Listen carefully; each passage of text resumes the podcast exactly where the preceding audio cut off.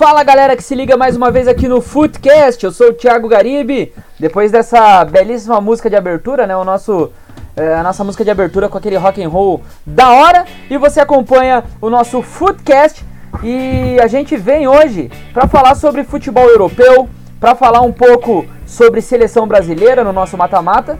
E eu sei que eu vou ser xingado, não vai ter briga entre Matheus e Bruno hoje, porque todo mundo vai brigar comigo. Porque hoje no desafio tem futebol antigo, tem futebol raiz, tem futebol anos 90, anos 80, até anos 70 tem no, no, no, no desafio de hoje. Mas a gente começa falando de Eurocopa e antes de tudo eu já apresento ele, Guilherme Almeida. Tudo certo, Gui? Opa, tudo certo? Thiago Garibe, Matheus Afonso, Bruno Ferreira, nossos amigos telespectadores que estão nos acompanhando em mais um programa. É, já vou deixar adiantado aqui, não vou falar nada sobre futebol agora, mas já deixa aí adiantado que eu quero saber o que, que vocês vão dar de presente para o meu aniversário amanhã. E é isso aí. É, o Bruno... Mandem mimos pro integrante mais legal do, do Footcast, que é o rei dos desafios. Ô Bruno Ferreira, você vai mandar aquele pra ele, ô Bruno? pode ser esse aí também. o que pode me presentear, cara. Não, o, o Gui Almeida é o cara que eu mais gosto aqui nesse grupo. Aqui, ó, pena que as pessoas não podem ver o sinal que eu fiz agora. Mas... É um sinal afeituoso. É um prazer estar aqui. Não vou nem deixar você me apresentar, Greg. É um prazer estar aí com vocês novamente. Eu tenho uma coisa para falar para todos. O meu time jogou o melhor futebol desde 2019 no sábado, então eu tô feliz. Meu caneco, o cara se contenta com pouco, Matheus Afonso. Pelo amor de Deus. Primeiro ele já começa falando que ele gosta mais do, do Gui. Já, eu falei antes de iniciar o programa que eu não ia xingar ele hoje, mas vai ser difícil. Mas de qualquer modo, estamos aqui mais uma vez. Agradeço mais uma vez a oportunidade da galera. Estamos aí para trocar uma ideia. Falar de Eurocopa quero só ver. Não assistiu jogos? Eu sou o melhor integrante desse grupo. Tem que falar sobre algo que eu nem vi. Maravilhoso. Maravilhoso. Lá de Santo Antônio de Poça. Nosso galo. Ô, Matheus. Mas é que o, o Gui Almeida é tipo aquele irmão mais novo. É café com Entendi. leite. Daí eu gosto. É, o Gui é o cara que bate em vocês no desafio, o cara que é o café com leite. Ah, eu é, é, já, é fim da rosca. Não, né? não, mas eu não tô falando do, do desafio, tô falando que ele é o mais novo por isso. Eu, eu me lembrei, eu gosto muito dar, nas transmissões que a gente faz na rádio, eu gosto muito de dar patada no, no, em alguns ouvintes que falam bosta pra gente, né? Eu me lembrei agora de uma quando o Bruno falou sobre estar tá feliz com o time dele. Ontem eu tava fazendo a transmissão de, de, de, da final da Copa do Brasil Sub-20, né? Daí tinha torcedor do Botafogo comemorando e tirando sarro pra caramba. Eu, eu, eu peguei, parei um pouco e perguntei: Peraí, deixa eu ver quanto tá o placar ali. Porque do jeito que os caras estão comemorando, parece que tá 4x0 Botafogo, mas tá 1x1 o jogo. então acho que os caras estão se contentando com muita coisa hoje em dia, né? E fora, um dos comentários que um cara mandou assim: é, que, que o Curitiba era um time de Série B. Daí eu falei, disse o torcedor do Botafogo que semana hum. passada enfrentou o Curitiba na Série B. Mas enfim, tá tudo certo, né? Os caras não se ajudam também, né? Eu achei que eles tinham mandado um abraço pra você mandar um abraço pro Fabiano Chupaceias, Greg. Esse aí ainda não chegou em mim. Mas, não enfim, chegou ainda? Ainda não. Mas enfim, a gente vai falar sobre a Eurocopa, né? Que o campeonato começou é, na última sexta-feira e a gente já teve alguns bons confrontos. E a gente vai discutir um pouco Sobre esse, esse campeonato dessa vez da Eurocopa, que tá diferente, a gente tem os. Ah, o Bruno sai e volta, né? Ele fica nessa, né? É, a gente vai discutir nessa vez, porque o, o, a Eurocopa vem com seis grupos. Daí a gente tem a classificação dos dois primeiros, os melhores terceiros colocados passam também. É, e a gente vai falar um pouco sobre cada grupo, os jogos que já aconteceram. Lógico que, que não deu pra gente ver, todo mundo ver todos os jogos, mas o que cada um, um pouquinho que cada um viu, viu os lances, viu os comentários, dá pra gente discutir um pouco aqui. A gente já teve o confronto entre Itália e Turquia, esse eu assisti, e vou falar pra vocês, a Itália tá voando. Ô Bruno, o que, que você tá achando da, da, da nova geração italiana? Puta, cara, desculpa, eu não vi que tava aberto o microfone aqui. é, bom. Maravilhoso. Não, e eu mandando um. desatolando a garganta aqui. Tirou o pigarrinho que tava na garganta. É. Cara, eu não vi o jogo da Itália porque motivos óbvios, né? Mas é, eu, vejo que a Itália vem numa crescente, cara. E se eu não me engano, não perde há uns dois anos já, né? É uma seleção que tá, que tá criando sua força novamente. E acabou É. de- a, última marca, a- com essa última vitória, é a primeira seleção na história que conquista nove vitórias consecutivas sem tomar gol. Que é algo absurdo também. Não, isso é muito legal, porque se a gente pega é, a França, que é a atual campeã do mundo, não tem uma marca dessa, né? Exato.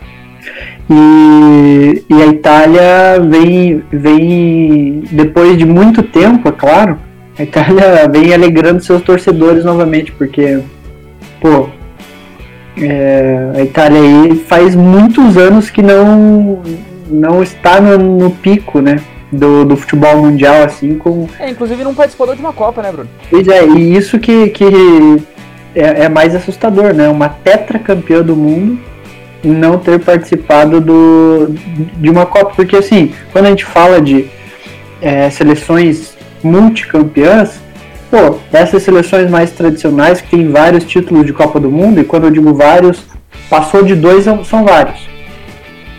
É, a Itália é tradicionalíssima vários títulos de euro também, então é óbvio que a gente sempre conta com um time, com uma seleção dessa em Copa do Mundo. E aí, de repente, os caras não conseguem na euro, vão para repescagem, não conseguem repescagem e ficam fora da Copa do Mundo. E a gente vê seleções pequenas, na última, se não me engano, foi a Irlanda, ou Irlanda do Norte, agora não lembro exatamente, que estreou na Copa. Cara, a gente teve a Islândia na Copa. A Islândia. É isso, Islândia. É, E, pô, os caras fizeram bonito. Não sei se vocês lembram de como foi, mas eles realmente empolgaram. Foi lindo. É, os caras não, não tinham.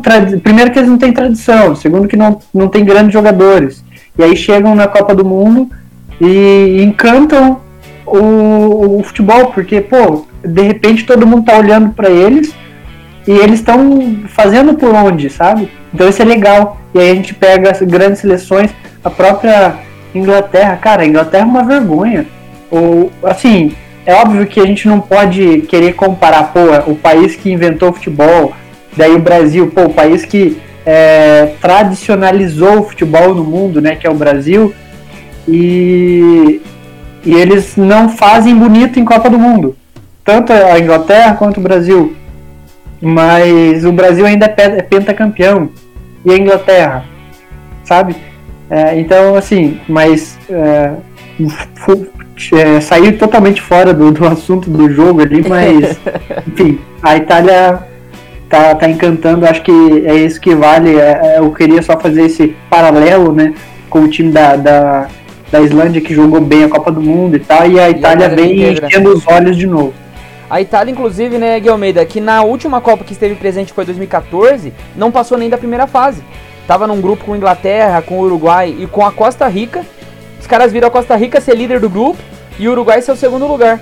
Então, assim, a Itália já vem, não vem tão bem já desde a Copa 2014. Se a gente puxar lá atrás, 2010 também não foi uma boa Copa da Itália. É, então, assim, a Itália não, não vem num momento bom. Só que a gente viu também morrer uma geração com Pirlo, com Del Piero, com Totti. E depois dessa galera não surgiu ninguém para fazer uma seleção forte. E atualmente a gente vai ver um- uma seleção um pouquinho mais forte, com alguns nomes interessantes, como o goleiro Donnarumma, é, que inclusive parece que está indo para o Paris Saint-Germain, o próprio Marco Verratti. é, eu acho que o Insigne é o grande jogador dessa, dessa seleção da Itália. É uma seleção que começa a ter bons nomes, apesar de não ter nenhum superastro, né, Gui? É, acho que a Itália, é, você, vocês falaram muito bem nos seus comentários iniciais, é, acho que ela sentiu essa, essa passada de bastão, digamos assim, né, dessa geração vitoriosa que foi da campeã em 2006, aí não, que não conseguiu ter sucesso nas Copas de 2010 e 14, mas principalmente em 2018, que todo mundo viu que, que a Itália não se classificou para a Copa do Mundo, então foi o grande desfalque aquela vez. E realmente teve esse ato aí de tempo entre essa geração vitoriosa que parou e, e uma geração que não era tão talentosa até chegar esses jogadores agora que dão um pouco mais de esperança para essa seleção italiana. Eu confesso que eu também não assisti o jogo, o jogo de, de, de abertura né, da Eurocopa, pelo, pelo fato do horário não ajudar muito, mas vi os gols depois, vi os melhores momentos e realmente a Itália amassou a Turquia. É, fez três, jogou bem, é, vem jogando é, bem já dois anos, né, sem perder. Fez uma, uma campanha aí para a Eurocopa é, irretocável tem bons jogadores, eu acho que essa Itália vai incomodar bastante. Confesso que quando eu fiz, é, fazendo, vendo as seleções que estavam disputando a Eurocopa, eu não colocava assim a Itália tão como favorita para ganhar, mas pelo que eu conversei com alguns amigos que, né, além de vocês, que, tudo aquilo que vocês já falaram, é, o pessoal, os outros amigos meus que estão acompanhando de perto a Eurocopa, falaram que a, a, geração italiana era realmente bem boa, tinha grandes jogadores, né? Claro que eu conheci alguns, mas não, não, tinha, não tinha visto conjunto jogando assim de tão perto. Então eu fiquei surpreso positivamente. Acho que só por um, sei lá, um, um deslize muito grande ano que vem para a Itália ficar fora da Copa. Acho que o que aconteceu em 2018 não vai acontecer agora, né? Talvez, sei lá, futuramente possa acontecer, mas nessa Copa não vai. E na, nessa Eurocopa, falando, acho que a gente vai falar das outras seleções depois, mas para mim, pelo que eu vi nesse primeiro jogo, pelo que eu vi das outras seleções, acho que Itália, Bélgica, é, Inglaterra, talvez. É, amanhã a gente vai ter o confronto da França com a Alemanha. Acho que vai ficar entre essas seleções. Portugal também pode surpreender. Acho que vai ficar entre alguma dessas aí que deve estar conquistando a Eurocopa nessa temporada. Ô Matheus Afonso, esse grupo que daí teve País de Gales e Suíça empataram em 1 a 1 Pra você, quem são os dois que passam? Cara, complicado, né? A seleção da Itália, acho que o que eles conseguiram fazer, que demorou um pouco, como até você mesmo citou, eu acho que foi a renovação, né? A renovação da seleção, acho que demorou um pouquinho até encaixar, mas eu acho que agora vem numa safra muito boa, é, com vários jogadores interessantes. Eu acho que a Itália passa tranquila até, acho que com três vitórias. Os outros é País de Gales, Suíça e Turquia. Cara, depende muito, porque a, a Turquia ela, por mais que a Itália tenha feito um jogo muito interessante, a, Tur a Turquia decepciona por não conseguir, tipo, absolutamente nada. Por mais que seja uma Itália bastante interessante, é, ainda a galera ainda tem uma, uma esperança na Turquia. É, a Suíça tem bons jogadores, País de Gales tem o Bale, né, que na seleção joga. Cara, complicado ter essa segunda vaga aí, sem falar que pode vir um terceiro, né? Mas todo modo, eu acho que a, a, a Turquia ainda, ainda. Acho que a Suíça consegue uma recuperação ali. Eu acho que vai ficar em segundo e o País de Gales ainda rouba o terceiro lugar. É, a Turquia que tem, né? O camisa 10 da Turquia. É, é, quer dizer, eu não sei se é o camisa 10, é o... mas é o camisa é 10 do Milan. E é o camisa. Né, eu não sei se é o 10 da Turquia, mas é o 10 do Milan. É, então, é, o Salanoglu. O Salanoglu é, é, joga na, na, no futebol italiano. O Under joga lá no, na Roma também, futebol italiano. São os dois principais nomes ali da equipe da Turquia, né? É, então, enfim. Vamos passar ali pro grupo B, onde a gente teve a Bélgica amassando a Rússia também. Foi um, um mais um jogo, confronto de 3 a 0 E a Finlândia e a Dinamarca que fizeram o jogo do Eriksen, né? O Eriksen acabou tendo um mal súbito, morreu em campo, foi ressuscitado e, enfim. Daí teve toda aquele, aquela questão que, o, que a UEFA diz que os caras da Dinamarca quiseram voltar a jogar, né? E hoje a gente descobre que as opções nenhuma era boa, né? Ou você joga amanhã meio-dia, ou dá WO pro adversário ou volta a jogar. tipo, não, não, não tinha muita escolha também, né, Bruno? Cara, é, é triste essa, essa cena, né, do, do Eriksen, Eriksen, mas é até engraçado o jeito que você falou, porque o cara morreu em campo e ressuscitou. E realmente, é ele morreu mesmo, cara. É, é muito louco isso. E, cara, fazia muito tempo que não existe, que eu não vi uma notícia desse jeito. E de repente acontece numa Euro. É algo assim que realmente assusta, principalmente pelo Eriksen ser um jogador de alto nível. Sim. Então tem que. É, é, eu acho que é o momento dos clubes ficarem bastante alerta quanto a isso, quanto aos seus jogadores, porque isso pode acontecer com qualquer um. Ele é um cara que é, joga em alto nível, é, jogou em grandes clubes, então eu acho que é, é, é, bem preocupante isso, ao mesmo tempo em que eu acredito que pode ser que ele não volte a jogar futebol ou demore para voltar, porque o, o, fato ali ocorrido dentro de campo é algo que pode literalmente tirar o cara dos gramados, né? Sim, com certeza. Se ele tiver algum tipo de histórico de, de algo do tipo na família, assim, ou se o, o resultado de exames dele, dele não forem muito favoráveis, é algo que pode ter aposentado ele. E eu queria só até fazer um comentário, voltando ali atrás no assunto da, da Itália ainda, só para fechar. É, eu falei que a Itália tem vários títulos de euro, na verdade a Itália tem um título de euro, né? E, e eu tava dando uma olhada no, no elenco da, da seleção, tem três brasileiros, cara. Jorginho, o Tolói e eu não lembro quem E é o o outro. Palmieri. E o Emerson. Palmieri. E eu achei bem, bem interessante, assim, porque realmente a- os brasileiros que estão vendo que não tem muito espaço na seleção brasileira, e são bons jogadores até. O, o Jorginho eu acredito que teria espaço na seleção. Os outros não. dois já, já acho que ia ficar um pouco mais complicado. Mas a gente vê que os caras estão realmente achando espaço em outras seleções e seleções boas pelo mundo, né? Isso é legal. Por exemplo, o, é claro que não é uma grande seleção, a gente viu apanhando da, da, da Bélgica, inclusive no sábado, mas o Marco Fern, é Márcio Fernandes, É o. É Fernandes, mas eu esqueci o primeiro nome. É. dele. mas Enfim, pô, o cara tá lá faz um tempão, se eu não me engano tem um goleiro também que é, que é brasileiro, e os caras se dando bem, pô, tendo, tendo sequência na seleção e tal, isso é, eu acho isso bem importante para esses jogadores, e ao mesmo tempo para mostrar pro, pro futebol brasileiro que é, grandes jogadores saem de clubes pequenos, não são é, bem vistos muitas vezes na seleção, sequer para a convocação de amistoso. E, cara, os caras ganham espaço em outros lugares. E falando desse jogo aí, eu, cara, assim, quem viu sabe que foi um. Parecia que era um futebol sub-20 jogando contra um sub-12. Que bateram na, na, na Rússia sem dó.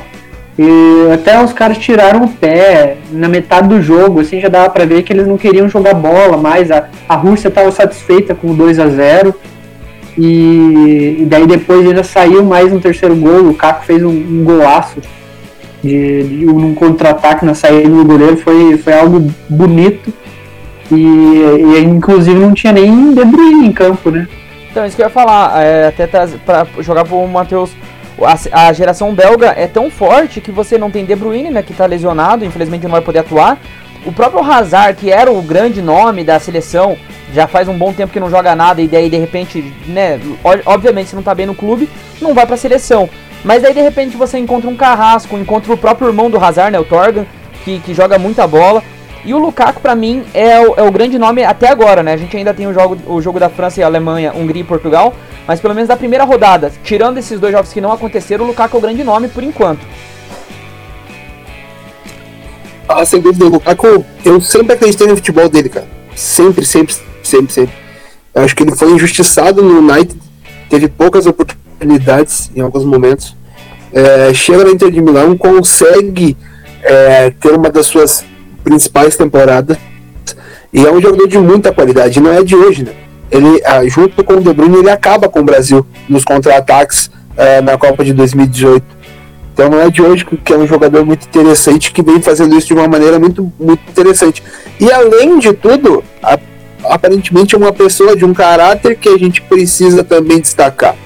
Né? É, é um, um cidadão que, é, além de falar várias línguas, se preocupa com questões sociais, com questões raciais.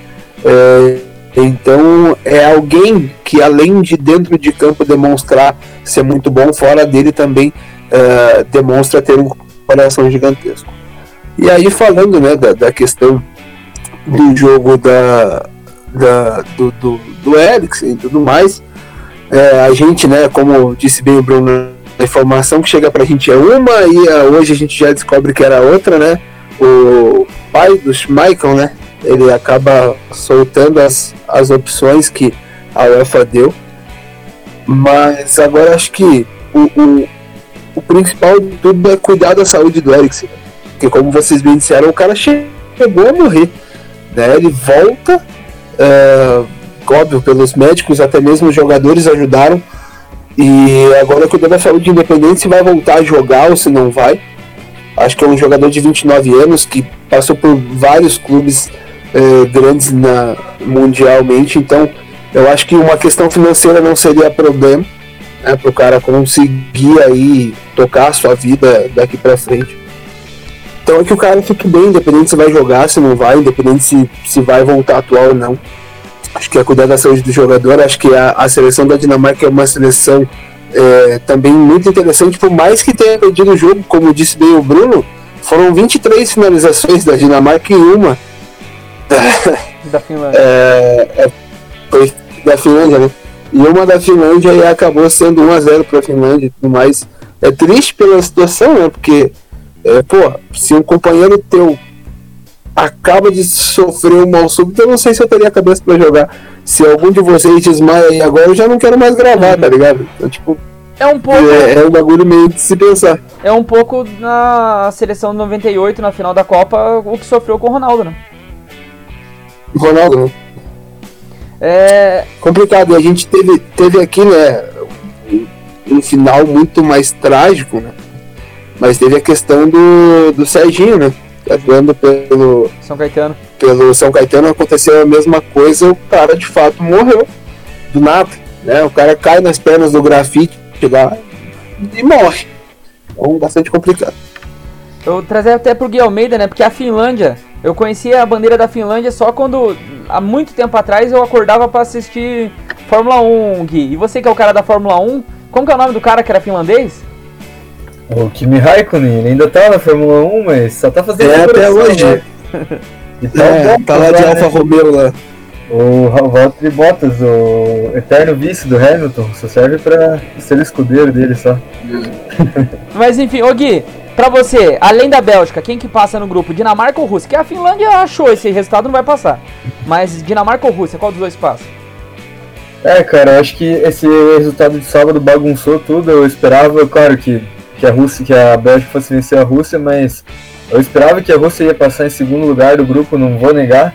E eu achava que a Dinamarca ia pegar essa terceira vaga aí do, entre os melhores, terceiro colocado, que a Finlândia ia ser meio que o, entre aspas, o bônus aí do grupo. Mas devido a tudo isso aí que aconteceu, acho que deu uma bagunçada no grupo, né? Agora tem a Bélgica e a Finlândia com três. A Finlândia, claro que pode se prevalecer com isso, a gente não sabe como que a Dinamarca vai reagir agora nos dois próximos jogos, né? Devido a tudo isso que aconteceu. Lembrando que eles ainda têm a Bélgica, teoricamente eles jogaram com o time mais fácil, entre aspas, do grupo e perderam. E agora eles teriam, teriam, terão que vencer a, a Rússia obrigatoriamente e tentar, sei lá, conquistar um empate contra a Bélgica. Então eu acho que é, a Bélgica passa em primeiro. A Finlândia pode conseguir esse terceiro lugar agora, não sei. Mas eu quero ver como que vai reagir a Dinamarca, cara. Acho que a Dinamarca tem condição de, de conquistar pelo menos uns quatro pontos aí e, e pegar esse segundo lugar de, de, dependendo do que acontecer com a, com a, com a Finlândia e com a, com a Rússia. Mas sobre os dois jogos, rapidamente, a Bélgica fez aquilo que dela se espera, né? O, o Matheus até falou do Lukaku, que ele foi injustiçado no, no Manchester, eu concordo, assim como vários outros jogadores já foram. É realmente é um clube que queima muito fácil jogadores. E ele tá jogando a temporada que ele fez na Inter de Milão foi um negócio absurdo. Participou da campanha do título sendo um dos principais jogadores, então é, tá indo muito bem. A Bélgica, como eu disse, vem muito forte, mas tem essa pressão em cima da Bélgica porque a gente sabe que pode ser talvez a última grande oportunidade que a talentosíssima geração belga tem de conquistar um, um título, né? Eles que vêm jogando bem, mas vem batendo na trave aí nas últimas competições grandes que tem, vem disputando. Pode ser que essa Eurocopa seja a última grande chance deles. E da Dinamarca, do Eriksen, também eu não vi o jogo, tinha ido trabalhar no sábado de manhã. Quando eu vi o pessoal no grupo falando tudo que tinha acontecido, eu fui ver tudo, eu falei, nossa, cara, eu realmente não tinha visto. Depois vi que ele tinha tinha caído do jeito que ele estava e tinha recebido massagem cardíaca. É, inevitavelmente eu acabei pensando no pior, né, no Serginho, talvez que aconteceu, tinha a imagem muito viva na minha cabeça. Alguns outros jogadores também naquela época, ali, 2003, 2004, acabaram falecendo no gramado. Felizmente, o Eriksen teve essa sorte, né, digamos assim, de não ser a vez dele agora, né, porque realmente ele morreu, mas conseguiram trazer ele de volta para a vida. Então, espero que ele se recupere, né? É um negócio que a gente não imaginava ver até com o jogador mais talentoso, né? O mais conhecido que estava em campo, né? A Finlândia não conhecia ninguém no campo, não, não vou mentir. A Dinamarca conhece um ou outro, mas o Eriksen era de longe o mais conhecido, né? Então a gente espera que ele possa se recuperar, que ele possa voltar a jogar bola, mas e que dê tudo certo, né? Que seja, sei lá, igual aconteceu com o Washington em 2004, lá antes ele vir para o Atlético. Mas fica a nossa torcida aí que a Dinamarca tenha força para jogar e, e brigar por essa vaga, porque condição tem, mas ficou difícil depois dessa primeira rodada. O grupo C eu vou passar rapidinho aqui, eu só vou pedir para vocês, não precisa nem opinar muito sobre os jogos, mas mais sobre quem passa. Um grupo que Áustria e Holanda ganharam os primeiros jogos, Ucrânia do brasileiro Marlos e Macedônia do Norte. Eu nem sabia que na época que eu estudava não tinha Macedônia do Norte e do Sul, só tinha Macedônia. Agora eu descobri que tem a do Norte. Ô Bruno, quem passa nesse grupo? Cara, Holanda com certeza, né? De forma, acredito que até fácil. Agora, segunda vaga, eu acredito que pode ficar com a Áustria mesmo. A Áustria do Alaba, né? A Áustria que é, eu, eu tava vendo uma. Que a Áustria participou duas vezes já de Eurocopa. Só nesse jogo que ele fez 3 a 1 na Macedônia do Norte, fez um gol a mais do que já tinha feito em Eurocopas até hoje. Porque só tinha dois gols de Eurocopa. E aí, aí complica. Que beleza. Me ajude a te ajudar, né, Matheus? Qual que, qual, quem passa nesse grupo aqui? Cara, Holanda tranquilaça, né? Eu quero que a Áustria passe, nosso querido Arnautovic, grande centroavante. E qual que é o outro time que não é a Macedônia que vai ficar em terceiro? É a Ucrânia. A Ucrânia, do Marlos. A Ucrânia tem um bom time, cara. Aí... Tem o Yarmolenko, tem alguns jogadores interessantes. Não sei se é o suficiente para ganhar então... da Áustria, mas é interessante. Então, a, a, a questão é o seguinte: eu acho que desse grupo sai é, dos melhores terceiros também. Uhum. Eu acho que aí, tirando a Macedônia, eu acho que todo mundo classifica. No grupo D, a República Tcheca venceu seu jogo por 2 a 0 a Inglaterra venceu por 1 a 0 a Croácia e a Escócia, né, que foi quem perdeu para a República Tcheca. É, eu assisti Inglaterra e Croácia, achei que a Inglaterra dominou o jogo completamente, a Croácia praticamente não teve chance de jogo. E é impressionante como o Mason Mount, que é o jogador do Chelsea, joga muita bola, cara. Até mandei ontem no grupo para vocês. Para mim, o Mount é um jogador que não seria surpresa estar entre os três melhores do mundo, Guilherme Almeida. É, cara, é, rapidamente antes de eu, falar desse, desse, desse grupo, só dar uma pitaco no grupo anterior aí, que eu fiquei curioso para falar, porque acho que da Holanda se aplica muito o que a gente falou da Itália também, né? A Holanda que ficou fora da última Copa, com uma geração que não era tão forte, agora com bons jogadores, eu acho que passa em primeiro também, mas nesse grupo acho que a Ucrânia vai ficar com a segunda vaga. A Áustria, para mim, era um que eu não colocava que ia se classificar em terceiro, mas devido às circunstâncias, eu acho que passa. E o País de Gales, que eu tenho uma simpatia desde o PlayStation 1 por causa da bandeira, eu acho que vai pegar a terceira vaga também do, dos melhores colocados. Mas nesse grupo, acho que você falou do Mount, realmente um baita de jogador. Acho que a Inglaterra tem ótimos jovens jogadores, né? Vem com uma, uma base já da última Copa do Mundo, que também surpreendeu, né? Chegou na semifinal acho que vai passar em primeiro nesse grupo, né? E como eu falei no meu comentário inicial lá, lá atrás, para mim é uma das, das favoritas é quebrar esse, esse jejum aí de nunca ter ganho uma, uma Eurocopa e de conquistar alguma coisa depois de sei lá quantos anos, né? Mas o Malte realmente é um cara diferenciado e com certeza vai dar muitas alegrias aí para torcida do Chelsea ainda, mais ainda e para torcida da Inglaterra também. O Matheus Afonso, como é interessante, né, um momento de, de crise, o Chelsea ficou proibido de contratação, né? E aí o Mount surge nessa, porque não podia contratar, tem que pegar um cara de base, o cara que tinha sido emprestado por Derby County, vai muito bem no Derby County, aí o Chelsea não tem quem contratar, não pode contratar por questão de punição da UEFA, aí o cara simplesmente se mostra um talento enorme que é, 21, 22 anos, um dos melhores jogadores do mundo hoje. Tem males que vêm para o bem, né? É, tem certas coisas que talvez um time que que não lide tão bem com a base só, só passa a olhar para ela de uma maneira desse jeito, dessa, dessa maneira. Cara, sim, acho que ele é um jogador que é, ele defende bem, ataca bem, né? É um jogador muito moderno, é um jogador que, que pro tático hoje, é, pro, pela forma que a, a maioria dos treinadores pensam futebol, ele é um jogador muito importante. Mas muito importante mesmo porque ele é o cara que, obviamente, é muito novo, muito rápido e tudo mais, mas ele é um cara que recompõe muito bem e que ataca muito bem também, finaliza bem. Então é, é, é aquele, um daqueles jogadores que você vê que se forem lapidados, por mais que já seja uma realidade hoje, se forem lapidados, tem é, chance de se tornar melhor do mundo, tem chance de, de desbravar tanto dentro da Inglaterra ou até mesmo é, na questão de Copa do Mundo e questões internacionais. Então, foi descoberto, né? Graças a essa punição aí, descoberto um, um grande talento lá no Chelsea. E apesar da Croácia ser derrotada para a Inglaterra na primeira rodada, eu, vou falar por mim, acredito que a Croácia passe. Concorda?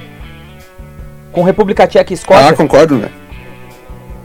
Ah, tem tudo para ganhar os próximos dois jogos. Acho que pegou o primeiro, né, de primeira pegou o pior adversário possível, agora pega entre aspas também, né? As duas equipes mais fracas e tem tudo para vencer. Um passa com 9 pontos, o outro passa com 6.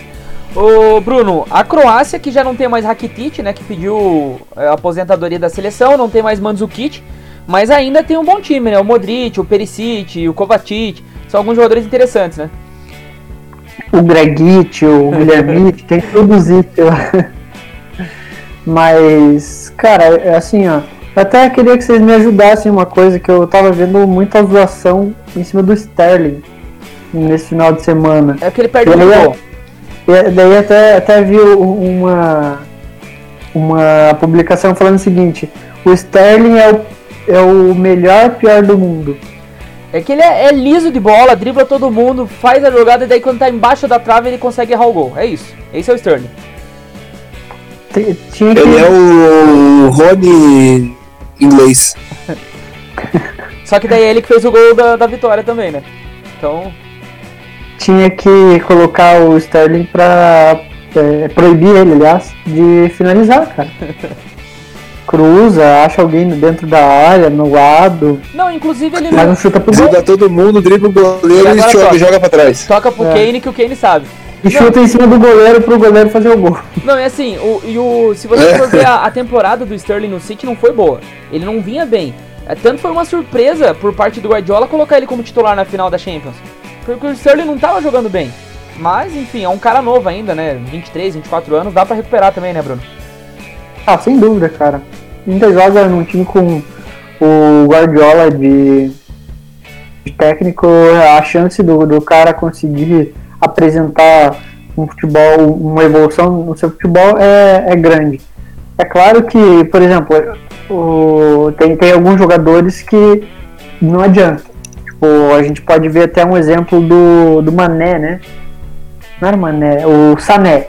Sané que jogava no. No City, tá no, no, City, no Bayern. E foi pro Bayern.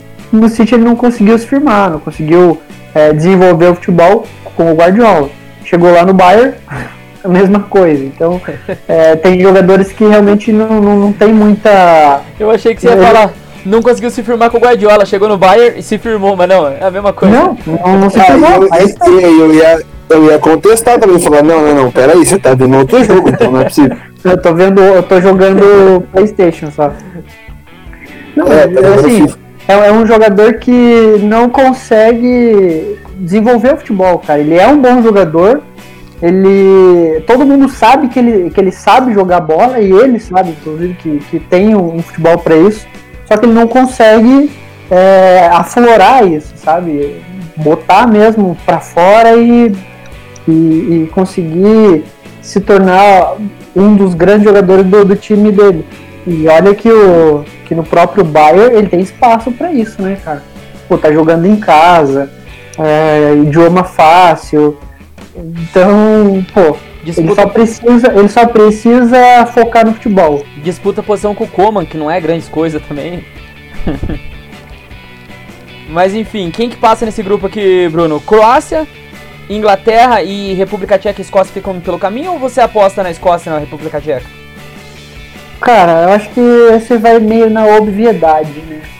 A Inglaterra e a Croácia eu acho que, que passam de forma tranquila porque assim, a Inglaterra tem grandes jovens jogadores do, do momento, né? E a Inglaterra, se a gente for levar em consideração que é a atual vice-campeã do mundo, acho que ela acaba representando, mesmo que ah, perdeu ali para a Inglaterra na primeira partida, mas era, era o jogo mais difícil. Sim. Então é, eu, eu, vejo que tem uma chance muito remota da, da Croácia não passar, mas eu acho que da Croácia sim. E foi a reedição né, da, da última semifinal de Copa, né? É, Eslováquia ganhou o jogo por 2 a 1 Espanha e Suécia ficaram no 0 a 0 e Polônia perdeu para a Eslováquia por 2 a 1 Então esse grupo aqui, Matheus Afonso, vai dar a lógica passar Espanha e Suécia mesmo? Cara, não sei não, hein? Eu acho que é, tem a Polônia, né? A Polônia. Mas a Polônia já é, perdeu hoje, né? Então, mas o que que aconteceu? Não sei, eu assisti o jogo. É, a Polônia toma 1 a 0 ela volta para o segundo tempo, ela empata com 30 segundos. Ela empata o jogo. E em cima. Aí sai pro jogo tudo mais. É, aí com 15 minutos o jogador é expulso. Aí, matou aí fudeu. Aí matou. Aí os caras tinham que correr por todo mundo. Aí no, no escanteio lá acaba a, a Eslováquia fazendo o segundo gol. Mas só que é uma seleção que ela é sempre uma incógnita, né? Eu acho que ela pode jogar contra grandes seleções e, tipo, se dar bem, de alguma maneira. E também pode pegar seleções mais fracas e, e, e acontecer o que aconteceu hoje. É, então eu só tenho dúvida aí nessa, nessa segunda posição, porque a Polônia eu acho que bem encaixadinha consegue ainda recuperar alguns pontos. Mas tem tudo para que passe é, Suécia e, e Espanha Lembrando que a Espanha, hoje daquele jeito, 70% de posse de bola, um caminhão de gol perdido e quase perdeu o jogo para a Suécia. Suécia teve uma chance de fazer o gol. O cara bate a bola cruzada, bate no. Eu, eu não sei se era no Jodialbo que estava no lance, bate nele, dá na trave e volta na mão do goleiro. É, o... Assim, tinha tudo pra. Puta merda, eu pensei tanto pra aquela bola entrar, mas entrou de qualquer maneira, acho que um a um até que ficou ficou de bom tamanho para a situação. Mas a tendência é que venha passar os dois meses, talvez a, a Polônia dê uma, uma incomodada. O jogo da Polônia com a Eslováquia foi o do gol do meio de campo, né? O, aquele gol do meio de campo foi o, jogo, o gol da Eslováquia, né? Foi. O, não. Não, não, não, não. Não, foi do jogo da Escócia, então? Deixa eu ver. Eu sei que teve um golaço meio de campo. Isso, Escócia o jogo... República Tcheca. Não, não, não, porque o jogo da, da, da Eslováquia foi. O, gol, o primeiro gol foi contra, foi dado contra. Ah, do goleiro lá, é. Cesny, nunca sei o nome dele direito. O, o da Juventus lá. O cara, bate, o cara bate a bola, ela dá na trave, volta no cotovelo dele e entra. É que te, eu lembro que teve um golaço no meio de campo, um contra-ataque lindo, lindo. O time rouba a bola do cara chuta no meio de campo. Nossa. Foi, eu acho que foi o jogo da República Tcheca, então, contra a Escócia. Ô, Bruno, Espanha passa fácil aqui junto com a Suécia, Polônia, Eslováquia. O que, que você acha desse grupo aqui? Acho que vai dar Espanha e Suécia. O Ibrahimovic tá jogando essa. Não, ele não joga mais. Tá, tá aposentado da seleção. E agora oficialmente. Aham. Uhum. Que tinha voltado, né, esses tempos. Eu não lembro. Desde que ele aposentou pra mim, ele não tinha voltado mais, mas. Eu não lembro, eu não lembro. É, mas enfim, eu acho que a, que a Suécia passa. A Suécia é um time. Assim, não, é, é, é uma seleção meio chatinha às vezes. Eu vejo que é uma pedra, se torna uma pedra no sapato ali de, de, em alguns jogos e pode possivelmente garantir essa segunda vaga aí. Até porque os outros adversários não são adversários tão, tão difíceis, né? Então eu vejo que pode dar é, Espanha e Suécia mesmo. Ô Gui Almeida, pra mim, dos jogadores de alto nível do futebol mundial, o que pior desempenha na seleção nacional é o Lewandowski, que é polonês, tá nesse grupo aqui. É, eu não vou discordar muito, mas também, cara, esse time da Polônia aí, desde a Copa de 2018, quando eu achava que eles iam é, surpreender e fez aquele fiasco se eliminar na primeira fase, é um time que eu não acredito.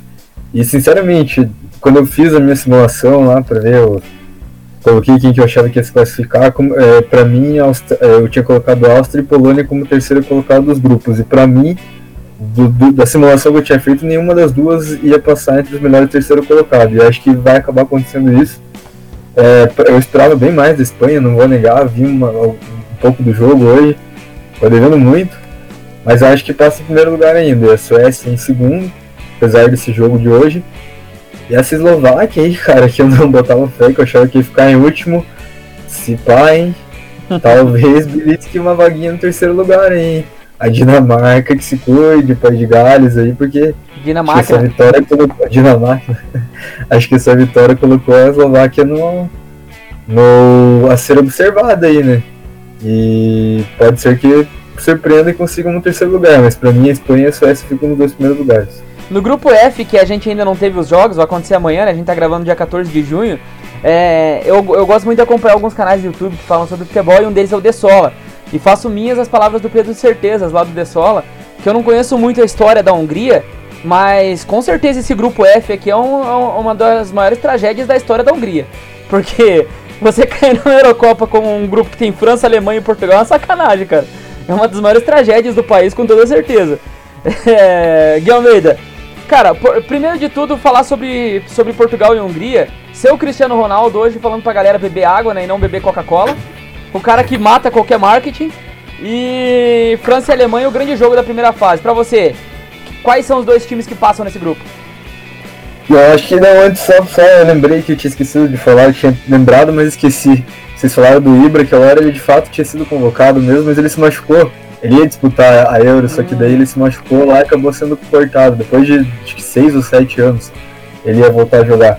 Mas desse grupo aí, cara, realmente sacanagem a gente ver um grupo com Macedônia do Norte e, e Áustria e não sei o que mais lá, Escócia, esses times assim, num grupo esse aí, né? Mas pela Alemanha, né? A gente fez aquela campanha fraquíssima lá na, naquela Liga das Nações lá, né?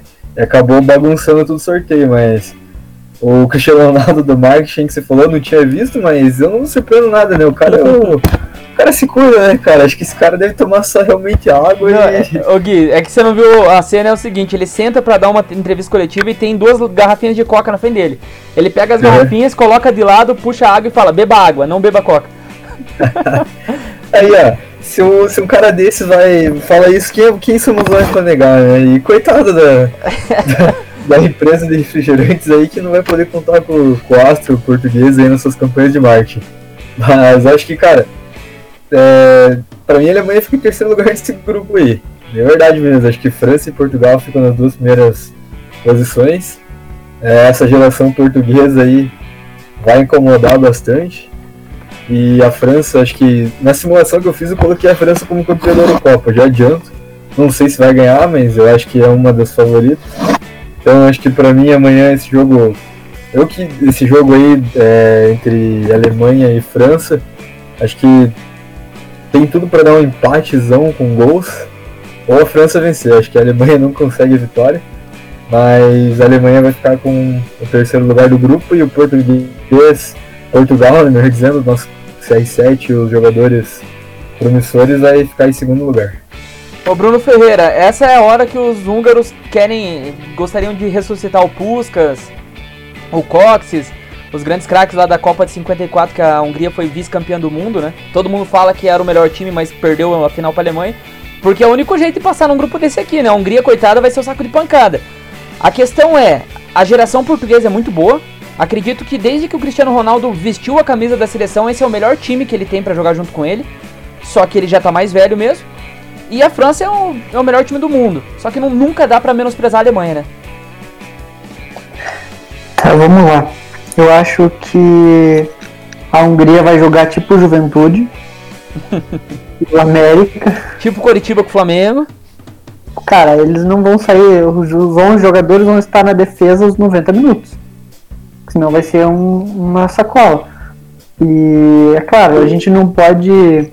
É, menosprezar o time da Hungria, mas eles estão jogando contra. Eles estão num grupo que, porra. cara, sério, podiam ter é, favorecido ali a Hungria. Vamos, já que. Ah, cara, dá pra menosprezar a Hungria assim, não faça média com os húngaros. A geração. É, um jogador da Hungria que você conhece, eu não conheço ninguém, cara. Sei lá, cara. Eu conheço o Bogdan, que é goleiro do Liverpool. Um dos, um dos reserva do Liverpool. Mas assim, ó, já que era pra sacanear o grupo 4, colocasse mais uma seleção forte. Colocasse a Espanha lá, só pra fuder todo mundo. Não, mas e, é, que, coloca- e colocasse a Hungria no grupo da Macedônia. mas é o que bem disse o Gui Almeida, né? Porque a Alemanha foi muito mal na Nations League, que daí cagou tudo aqui, né? É. Mas assim, cara, eu acho que o Guilherme vai engolir essas palavras dele aí, cara. A Alemanha, eu, ó, Tinha vejam que você bem, falar da talentosíssima geração húngara. A Alemanha, se não passar em, se não passar em primeiro, passa em segundo. Tá, e quem que perde a vaga aqui, Bruno? Portugal ou França? Então, mas é que tem algum, tem, tem grupo que pode ter três classificados, não? É, sim, provavelmente esse grupo vai ter três, né? Se todo mundo fizer. Eu, eu acho que a Alemanha passa, mas como terceiro colocado. Tá, mas independente, então, mesmo que não perca a vaga, quem que fica em terceiro pra você? Quem que é o pior dos outros dois? Portugal. Matheus, concorda? Primeiramente, eu quero mandar duas pessoas se foder.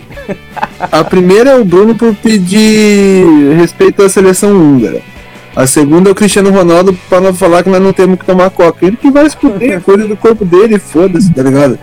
Ah, e dá o cu. Enfim, Não, cara, É, tem que mandar acho- na ordem. o que? Primeiro o Cristiano Ronaldo, depois? Ronaldo, depois eu. Ah, desculpa então. Então o Cristiano Ronaldo vai se fuder primeiro, o Bruno vai depois. É... Brincadeiras à parte, né? A gente sabe do, do, do Cristiano Ronaldo, a, a forma que ele cuida do corpo dele, o bicho é foda. Eu sou um dos maiores. é, o Cristiano Ronaldo, sem dúvida nenhuma, que é o cara que eu mais admiro no esporte. É, inclusive tem um quadrinho dele aqui no meu quarto. É, porque ele é, ele é meu, meu protetor de tela. É, não, eu sou, sou, sou bem, bem boiola com o Cristiano Ronaldo. Enfim. Cara, eu acho que é, o grupo da morte, né, para as três seleções. Eu acho que, porra, é, é- é difícil até de opinar. E- Eu acho que, assim, a, a- a França é a seleção das três, é a melhor. Tá? Eu acho que a França é a mais consolidada, da, mais. é, como que eu posso te dizer? Ela foi a que mais se provou até agora ser a melhor. De toda a Eurocopa, pra mim. né? Acho que ela e, e a Bélgica são as duas seleções que, que se provaram e que têm gerações realmente que são muito que podem chegar. A Alemanha é uma incógnita, assim que como Portugal também é uma incógnita para mim, pelo menos. Tem jogadores muito bons, é, como você bem disse, pro Cristiano Ronaldo jogar foi o melhor time que ele já teve na seleção. Lembrando que ele já tirou leite de pedra, ele foi o terceiro colocado da última Eurocopa, né? Se classificou como um dos terceiros colocados e levou Portugal a ser campeão. Ah, mas ele machucou no último jogo. Porra, ele foi o técnico. Foda-se o Fernando Santos. Ele comandou o time, é, é, ele fez tudo. Então, o cara, sem dúvida nenhuma, é um líder gigantesco. Acho que é, pode acontecer muita coisa, sem dúvida. Mas eu ainda acho que Portugal fica em terceiro. Por mais que tenha um time muito interessante, que os jogadores sejam bons realmente, eu acho que ainda a Alemanha ainda acaba sobressaindo, acaba ficando em segundo e Portugal em terceiro, só que daí eu já falei três times que passam em terceiro, né? Aí eu já não sei mais o que, que acontece nessa questão. Acho que Portugal vai ser um deles, porque realmente tem um elenco muito mais forte. Eu acho que passa muito para amanhã, né? Se qualquer tipo de tropeço, empate ou derrota amanhã, fudeu. Porque daí você vai ter duas pedreiras e vai ter que tirar ali de pedra. Então amanhã é o dia do. Se o Portugal quiser ao, ao menos classificar em terceiro, meter uma goleada. E 5, 6 a 0 aí pra, pra, pra começar a Eurocopa bem. É, esse grupo aqui o que vai se definir são os confrontos com a Hungria. Quem pegar a Hungria não pode se dar o luxo de, de empatar. Não tem como empatar com a Hungria. Que daí é o que eu volto a falar, né? Exatamente. É uma das maiores tragédias da história da Hungria, esse grupo aqui.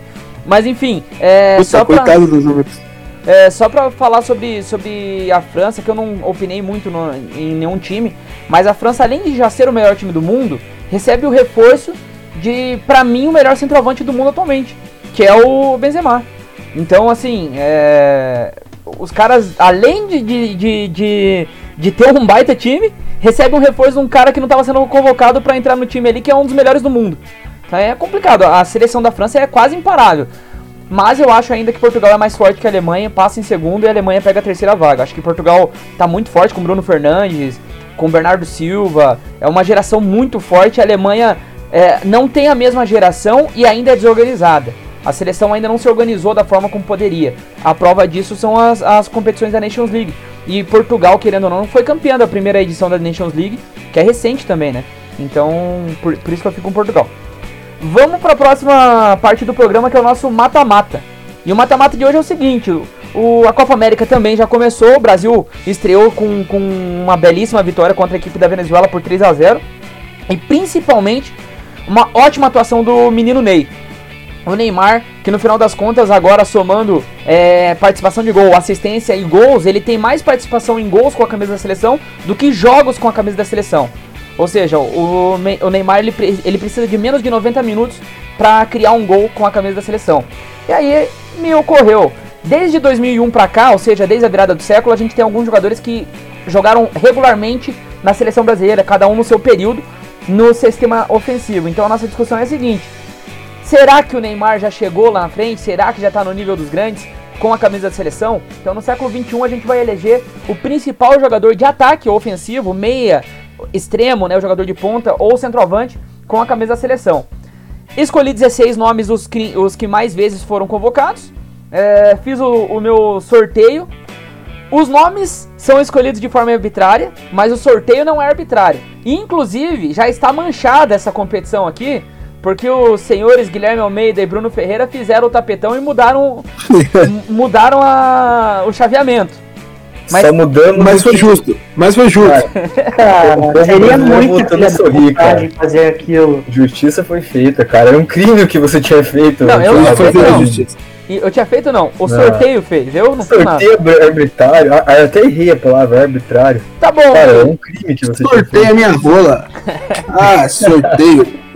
Ô Gui, então... Cara, começa... isso que você fez seria passível de crime inafensável em 152 países. Então começa votando já. Exatamente. Roberto Firmino e Luiz Fabiano. Antes de eu votar, eu só queria fazer um comentário que eu esqueci de falar outra hora. A Eurocopa é muito massa, cara. Dito isto. Bem melhor que a Copa América. Não, não tem nem comparação, né, ah, cara? Ah, antes da gente começar, deixa eu até falar, fazer um comentário. Eu nem sabia que a Copa América não tinha começado. Sério, Nossa, eu tô que ontem, de verdade. Ontem eu falei pra nega assim, ó, falei, ó, é, vai ter jogo agora só 8 e meia acabou o jogo do Atlético, falei assim, vai ter jogo 8 e meia, dá pra gente assistir alguma coisa. Ela falou assim, mas você não vai ver o jogo do Brasil? Eu falei, que Brasil? Não, ué, vai ter jogo do Brasil, do SBT, eu falei, pô. É. Cara, ó, vamos ver, vamos lá assistir isso. Pra vocês terem uma ideia, eu descobri que a Copa América, peraí. Eu descobri que a Copa América essa, tinha começado. Essa puxada do Malboro é foda, né? a puxada do Malboro não esconde. Ele vai fazer, ele vai fazer igual o Temer daqui a pouco, vai pedir uma pastilha ali. Isso. que a Copa América tinha começado pelos gols do Fantástico. Eu vi o, o, o Fantástico passando os gols lá e falei, que caralho que é isso? Deixa eu ver quando, de quando que é esse jogo. Daí fui ver, achei que era algum amistoso ou algum jogo antigo. E, porra, a Copa América começou e eu nem sabia, cara. Que palhaçada. Inclusive o, o, Messi hoje na estreia da Argentina fez o gol de falta e, é, e atualmente, com o gol de falta de hoje, é o jogador em atividade com mais gols de falta na carreira, passando o Cristiano Ronaldo, com o gol que ele fez hoje. Vai lá, Gui. Então vamos lá, né? Sem mais delongas, Luiz Fabiano. Ponto. Bruno Ferreira. Vamos entrar no assunto, só isso, Luiz Fabiano. Fir Firmino ou Luiz Fabiano? Não, mentira, deixa eu posso justificar? Pode. bater o pênalti e ajudar na briga, eu prefiro ajudar na briga. É isso aí. Bruno Ferreira. Cara, que justificativa, hein? Caraca, isso me convenceu. Vou de Luiz Fabiano. Cara, é, é, antes do Matheus Afonso falar, eu, eu voto também no Luiz Fabiano. Só e simplesmente porque o Brasil venceu uma vez um 3 a 0 a Argentina lá no Monumental. O Luiz Fabiano fez um gol de cobertura, eu nem lembro quem é o goleiro, mas foi um baita de um golaço e o Luiz Fabiano jogou muito a Copa 2010 também. O período Dunga, o Luiz Fabiano jogou muita bola. Dito isso, o Matheus Afonso. Luiz Fabiano pra caralho. Fez, meteu o chapéu na Copa e meteu o gol, filho. Ronaldo Fenômeno, versus. não, eu vou pou- poupar tempo porque essa aqui não tem nem disputa. Mas era só pra citar o nome do cara que foi convocado algumas Quem que é? vezes. Wagner Love. Tá que pariu. Pelo amor de Deus, cara, é o fim da rosca isso aí, velho. Nossa, Desculpa aí, desculpa aí. se eu perguntar Matheus. Afonso e Wagner Love, não vota em mim. Cara, você podia ter colocado, sei lá, o ganso no lugar, que eu acho que seria mais legal. É que eu peguei, eu, eu busquei o nome de jogadores que mais vezes fo- foram convocados, Gui. Daí acabou caindo que o Wagner Love foi muitas vezes convocado. Cara, você poderia ter colocado o Afonso Alves. Ô, ô Bruno, Grande Afonso Alves. ô Bruno, se você faz uma enquete dessa no, no, no teu Insta, que é bem movimentado, teria alguma viva alma que votaria no Wagner Love? Cara, eu ia receber xingamentos. Isso eu tenho certeza. Vamos pra Ah, próxima. mas então. isso você recebe aqui no Instagram. Então, velho. Você é um cara amado, Bruno. É que eu sou polêmico. né? Come- Começa essa próxima então, Bruno, com essa que eu acho que dá jogo. Oscar e Gabriel Jesus. Grabiel? Gabriel Jesus, desculpa aí. Ah, cara. Gabriel Jesus, fácil. Quer dizer, não, fa não tão fácil, pensando bem. Porque o Oscar jogou bem na seleção. Mas eu vou de Gabriel Jesus. Então eu vou empatar, eu vou de Oscar. Pra mim, o Oscar é injustiçado na seleção. Foi bem na Copa 2014 e nunca mais foi convocado. Os caras meio que colocaram um símbolo nele como se a culpa fosse dele da derrota e não é verdade. Eu Acho que fico- na verdade não foi isso. Eu não lembro exatamente quando ele saiu do Chelsea. Mas acho que foi a escolha dele de ir muito jovem pro, pro futebol chinês. Mas eu ainda. Mas, mas mesmo assim, o Tite consegue convocar Diego Tardelli do futebol chinês, Renato Augusto por muito tempo, Miranda Cara, também. ele, o Oscar meio que enterrou o futebol dele indo pra China, porque ele é um cara de, de alto nível, cara. Mas mesmo. Jogava no Chelsea, foi convocado muitas vezes para a seleção.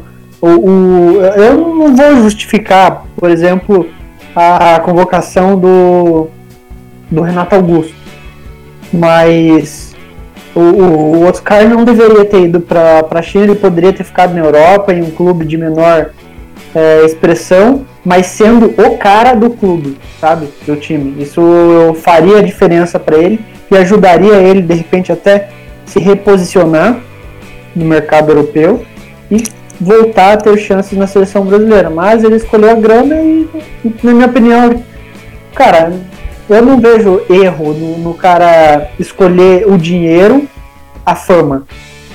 Porque todo mundo é vai em busca na vida de, de ser estabilizado financeiramente, ter dinheiro para a família, etc. Garantir ter o pé de meia.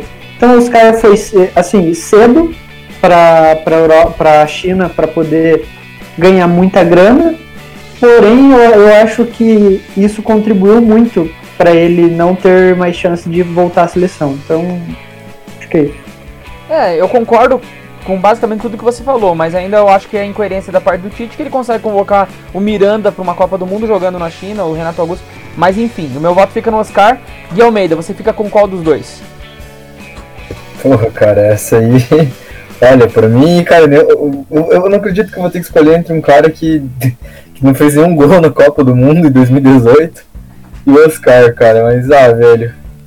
É que não dá pra ser o Oscar exemplo. que fez em Oscar- 2014. O Oscar fez de honra no jogo que hoje em dia é um dos jogos mais engraçados que foi o 7-1. que Toda vez Não que é engraçado, não, cara. É eu- eu engraçado demais, cara. Eu dou É muito engraçado, Depois cara. do quarto gol, virou passeio, é muito legal. cara. Cara, a, a foto do Piazinho chorando lá, cara, talvez eu vá pro inferno por isso, mas Davi é uma das coisas mais engraçadas. É, não tem, cara.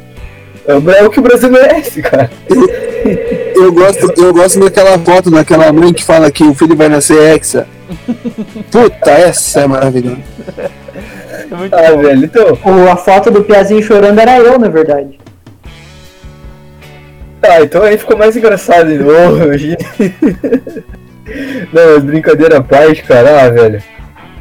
Nossa, esse aí é bem arrastado mesmo, mas ah, não vou votar no Oscar, cara. Desculpa, eu vou votar no Gabriel Jesus porque pelo que eu acho que ele pode render na seleção ainda, só por isso. É... E porque ele tava pintando o muro em 2014 lá na rua, lá, enquanto o Oscar tava fazendo gol. Aí, ó, viu só? Matheus Afonso? É, eu acho que o, que o Bruno definiu bem em alguns momentos da situação. Acho que o Oscar ele preferiu eh, abrir mão não da carreira dele, mas eu acho que tinha na mente dele sim que ele poderia tá indo para um mercado muito alternativo que impossibilitaria ele, por ser tão jovem, de representar a seleção brasileira. Principalmente na onde ele atua, que eu digo na posição do campo, né?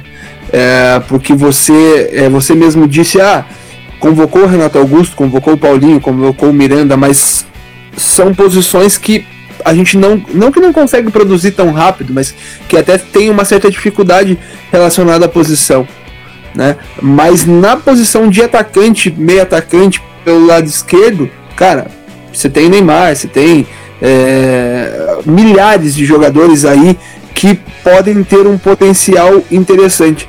Então acho que ele abriu mão ali, não julgo também. Eu acho que é, cada um faz as escolhas conforme quer.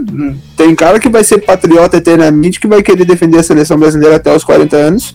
E tem cara que simplesmente pode querer ganhar tua grana, pô. Eu acho que a gente tem que também aprender a respeitar essa situação. Eu acho que ele preferiu isso. Né? A gente não, não sabe que o cara já viveu na vida. Acho que não deve ter passado dificuldades, mas acredito que preferiu a grana e tá tudo certo. Ele, como Talisca, também fez a mesma coisa. É, o Anderson Talisca também era, porra, jogando pra caramba, jogou muito bem no Benfica, depois foi pra, pra, pra Turquia, no, no Besiktas e saiu pra China. E tá lá, foi convocado pra seleção brasileira também, preferiu ir pra China e tá tudo certo. Então vou acabar ficando com o Jesus, eu acho que é, se prova jogando num futebol melhor. É, não que o Oscar não tenha capacidade disso, mas preferiu um outro, outro caminho. Então vou acabar ficando com Jesus por conta disso. É, só sobre o Oscar ainda, essa é muito parecido com a carreira do Rafael Sobis. Eu lembro inclusive do Sobis falando isso num, num BTS, que para mim, as melhores entrevistas com jogadores, quem consegue tirar as coisas mais interessantes dos jogadores é o Bolívia nas entrevistas dele. E o, e o Sobis fala isso, que em certo momento ele jogando pelo Betis, e cara, o Betis é você ir para um time maior da, da Europa, ganhar dinheiro e ao mesmo tempo ter chance na seleção. Só que pintou uma oportunidade de ir para Arábia. Aí ele ficava naquela, pô, mas se eu for para Arábia eu vou enterrar a chance na seleção, vou enterrar um monte de coisa. Aí ele conversa com o Fernandão à época e o Fernandão fala para ele, cara, mas seleção não vai pagar tuas contas, seleção não vai colocar comida na tua mesa. E para a Arábia talvez pague, vai colocar comida na mesa. E a seleção é muito ingrata também. Você pode ser convocado hoje, amanhã não ser mais. Vai lá ganhar teu dinheiro. E foi a escolha que o Sobis fez. Talvez a do Oscar tenha sido a mesma também, né? Vamos, e inclusive o jogador, que você falou que tem muito jogador da mesma função do Oscar, e daí fica difícil até para ele voltar. Eu acho que o grande, o principal jogador que tirou a vaga do Oscar na seleção é esse que tá aqui nessa próxima disputa, Felipe Coutinho versus o Rivaldo. Aí também não tem muita disputa, né, Gui Almeida? Aí é a hora que o filho chora, a mãe não vê. Tchau, Coutinho, né? Ah, cara. Ai, meu Deus, né? Rivaldão, melhor do mundo, Copa de 2002, incrível. Então não tem, tem o que dizer mais do que isso. Rivaldão neles, até o fim. A, a, aliás, né, Bruno, a Copa de 2002, como bem disse o Gui Almeida, é a única, é a única seleção da história que venceu uma Copa com três melhores do mundo em campo. Rivaldo, Ronaldinho Gaúcho e Ronaldo Fenômeno.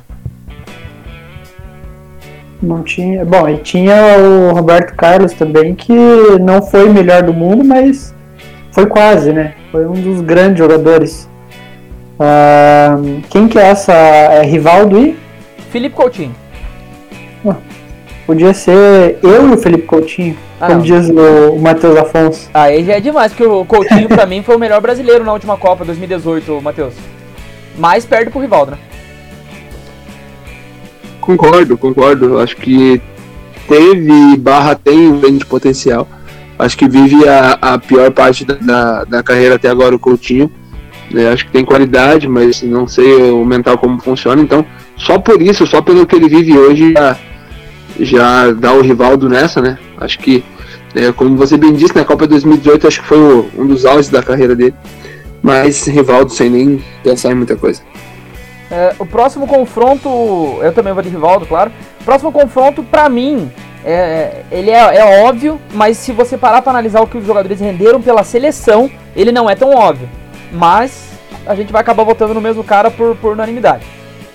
Ronaldinho Gaúcho versus Elano. Acho que diferente do, do confronto Wagner Love com o Ronaldo, para mim o Ronaldo jogou muita bola com a camisa da seleção e o Wagner Love jogou pouco. O Elano, pelo contrário, o Elano jogou muita bola com a seleção e o Ronaldinho Gaúcho, o potencial que ele tinha, ele não jogou tanto assim na seleção, jogou menos do que ele poderia jogar. Mas é Ronaldinho Gaúcho fácil, é, Copa 2002 e principalmente a, a, a Confederações 2006 são os dois grandes momentos do, do 2006 não, 2005 são os grandes momentos do Ronaldinho Gaúcho. Fico com o Gaúcho aí. Volta você aí, Matheus. Eu acho que uh, o Elano, ele, o melhor momento dele na seleção foi na Copa de 2010 ele machuca. É, ele machuca numa lesão bastante grave, inclusive. O Elano era o coringa daquele meio campo da seleção brasileira. É, obviamente, muitas convocações, muita qualidade. Eu acho que aí, trazendo para a questão do, do Ronaldinho, realmente não, não tem muita comparação. Mas o Elano é sempre bom ser lembrado, cara. Eu acho que não, não é, né, nossa, um dos grandes nomes da nossa seleção, mas sempre foi um jogador que esteve por ali. E naquela Copa de 2010, eu acho que ele era um dos pilares daquele meio campo e jogando muito bem, mas ele acaba machucando cedo. E aí não, não, não, não pudemos ver mais do Elano. Mas acredito sim que ele, que ele jogou bem. Acho que foi um jogador que consolidado, assim, que passou pela seleção. Mas a, aí com, com o Gaúcho, acho que não, não, não tem muita comparação pela situação, acho que o Gaúcho ganha com, com folga. Eu sei que o Bruno Ferreira é um dos, um dos maiores fãs do, do Ronaldinho Gaúcho. Pra você é Ronaldinho Gaúcho fácil, né, Bruno? Cara, é Ronaldinho Gaúcho fácil, muito fácil, frouxo até.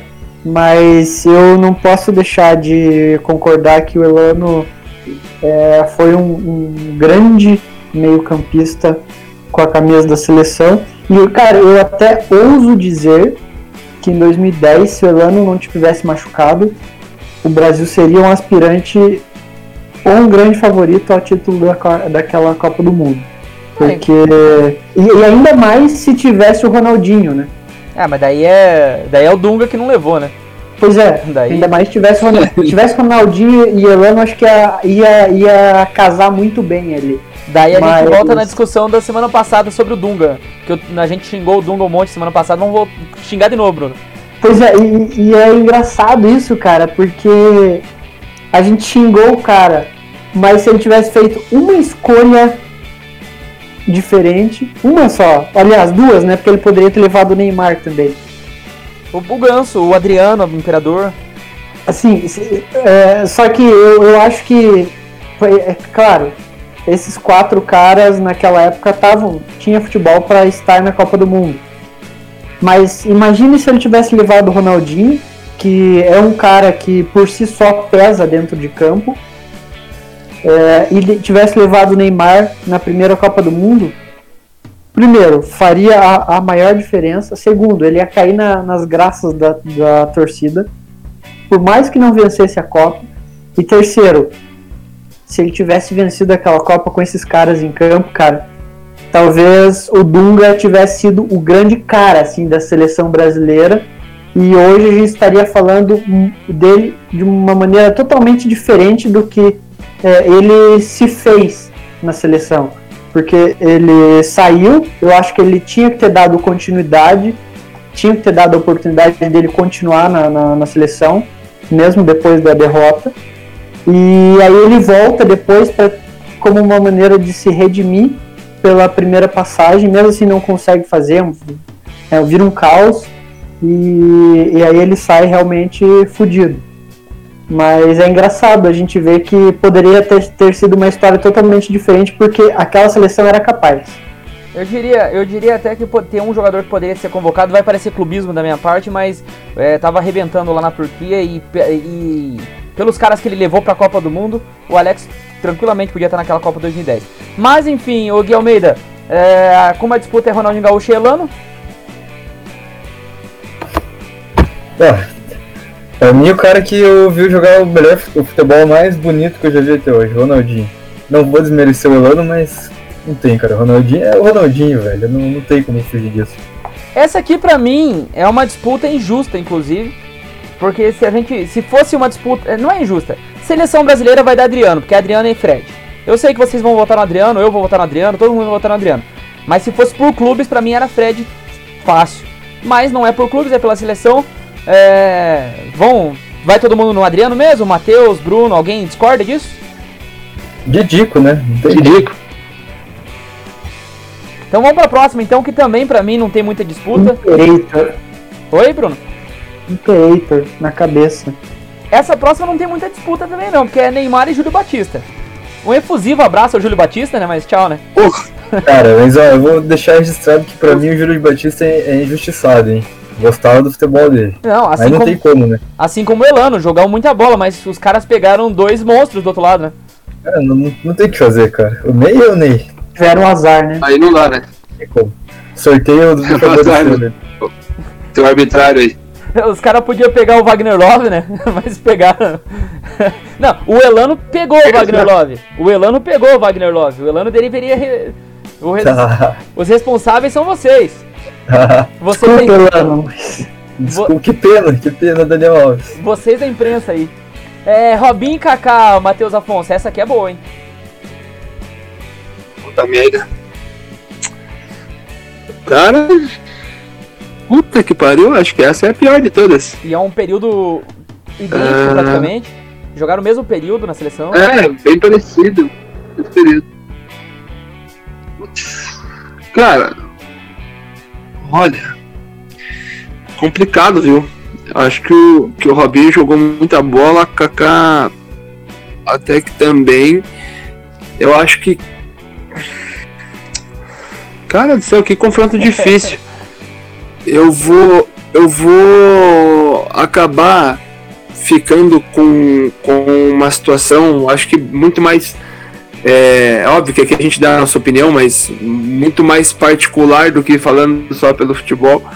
Vou ficar com, com o Kaká pelo, pelo, pe- pelo caráter que tem e o Robinho, tudo que aconteceu depois. Eu acho que ele não, não merece tanto meu respeito por tudo que se provou fora do futebol é, enquanto ele teve na Itália.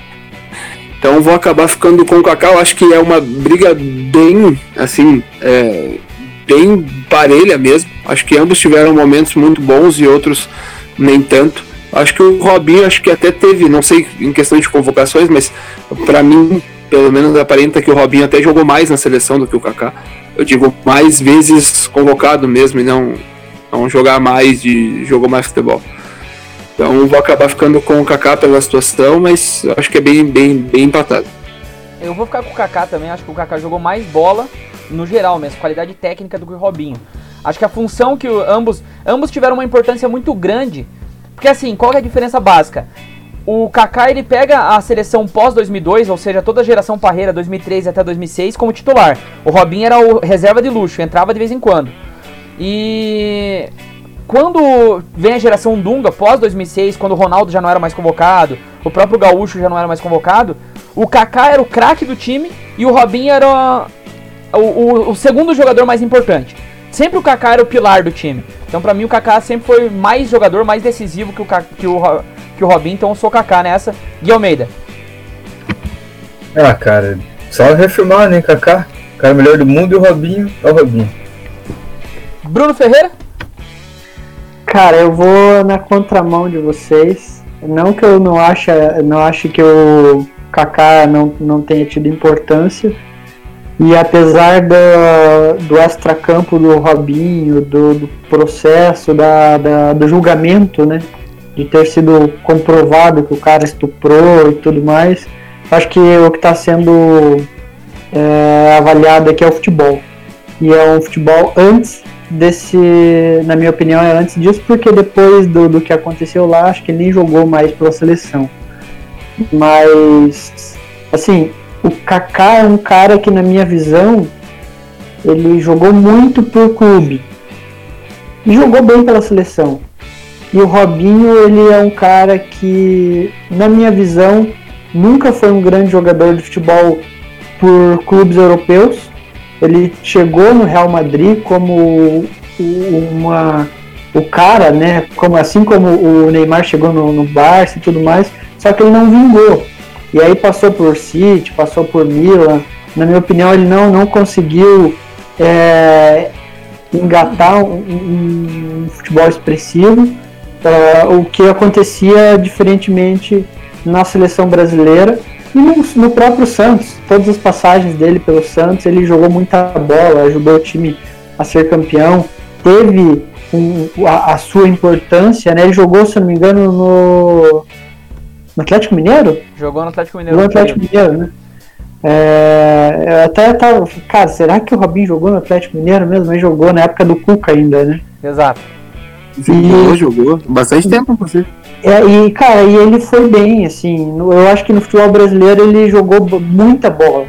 Só que saiu do Brasil, ele acabou não tendo a mesma importância nos clubes. Em alguns momentos foi, na, na minha opinião, injustiçado, né? É, só que não conseguiu, tipo, ele foi tipo um Gabigol. Foi pra Europa e acabou, claro, um Gabigol que fez gols. E que jogou bem. Mas é, é jogador de, de time brasileiro, assim. E na seleção, pra mim, o Robinho foi o cara, era o cara que encantava. Era o cara das pedaladas, que animava o jogo. O jogo tava ruim, colocava o Robinho, ele mudava a cara do jogo. Então, é, eu acho assim que, na minha visão, como o cara que conseguia mudar o, o, o rumo do- da partida, eu, eu vou de Robinho. Tá, é, passou o Robinho, passou o Kaká, desculpa. Agora o próximo, um efusivo abraço pro Luiz Fabiano, mas é Ronaldo, né? Não, nem vamos discutir essa aqui, né? Puta, 9 por 9 não dá, né? E a próxima também, o, o próximo confronto, um efusivo abraço pro Gabriel Jesus, mas é Rivalda. Também não tem discussão. O, o Gabriel Jesus só passou porque o adversário era fraco. Agora, pra mim, tem, tem disputa e eu já começo votando no Didico contra o Ronaldinho Gaúcho. Com a camisa da seleção brasileira, o Didico jogou mais bola. E eu quero ver o que, que o Bruno fala. Cara, eu acho que hum, é, a seleção brasileira teve assim um momento de muita magia, né? Uma pena eles não terem conquistado uma Copa do Mundo juntos. Mas o quarteto que tá aí, inclusive, né? Na, na real faltou o Roberto Carlos. Faltou, né? É que eu só coloquei jogador ofensivo. É. Mas se o Roberto Carlos tivesse aí é, esse quarteto de Ronaldo, Ronaldinho, Adriano e Roberto Carlos, meu, pra mim não existe um quarteto na história do futebol e acho que dificilmente vai acontecer de ter jogadores que encantaram o mundo como esse quarteto, mesmo não tendo conquistado uma Copa do Mundo. Os caras jogavam muita bola. E acredito que essa época foi a época em que o brasileiro mais gostava de assistir amistoso da seleção, cara. Podia ser contra o time do tio Zé lá da favela do Alemão e a seleção brasileira. Cara, era animal ver os jogos do Brasil. Podia ser seleção difícil, seleção. Ô Bruno, É. deixa eu só discordar rapidinho, cara, porque pra mim isso daí é muito saudosismo. Porque nessa época. Esse... Cara, mas aí é que tá, Não, eu mas- gosto. Mas não, deixa eu É, só. minha- é deixa eu a só minha- complementar. É a minha visão da- dessa Não, seleção, desse quarteto. Mas deixa eu só complementar, eu entendo essa memória afetiva de você olhar e. Nossa, porque é uma idade. É, é- é- aproxima muito com a sua idade na época, você tava descobrindo o futebol e tudo mais. Mas o que eu quero dizer é assim, nessa mesma época, tinha os, os malucos que falavam, bom mesmo era a época do Bebeto e do Romário e de não sei quem. E na época do Bebeto e Romário, bom mesmo é a época do Zico, do Sócrates, do, do Falcão. Na época do Zico, do Sano, bom mesmo era o Pelé. o- Sempre a época anterior vai ser melhor. Daqui 10 anos tem um maluco que vai estar falando que a época do Neymar era a melhor. Que hoje a gente acha um absurdo. Então, tipo assim, não, eu acho que isso não pega muito. Tanto Não, que. mas eu tô falando de um quarteto, cara. Mas ainda assim, esse quarteto. Por exemplo, hoje. Hoje tem o Neymar, quem mais?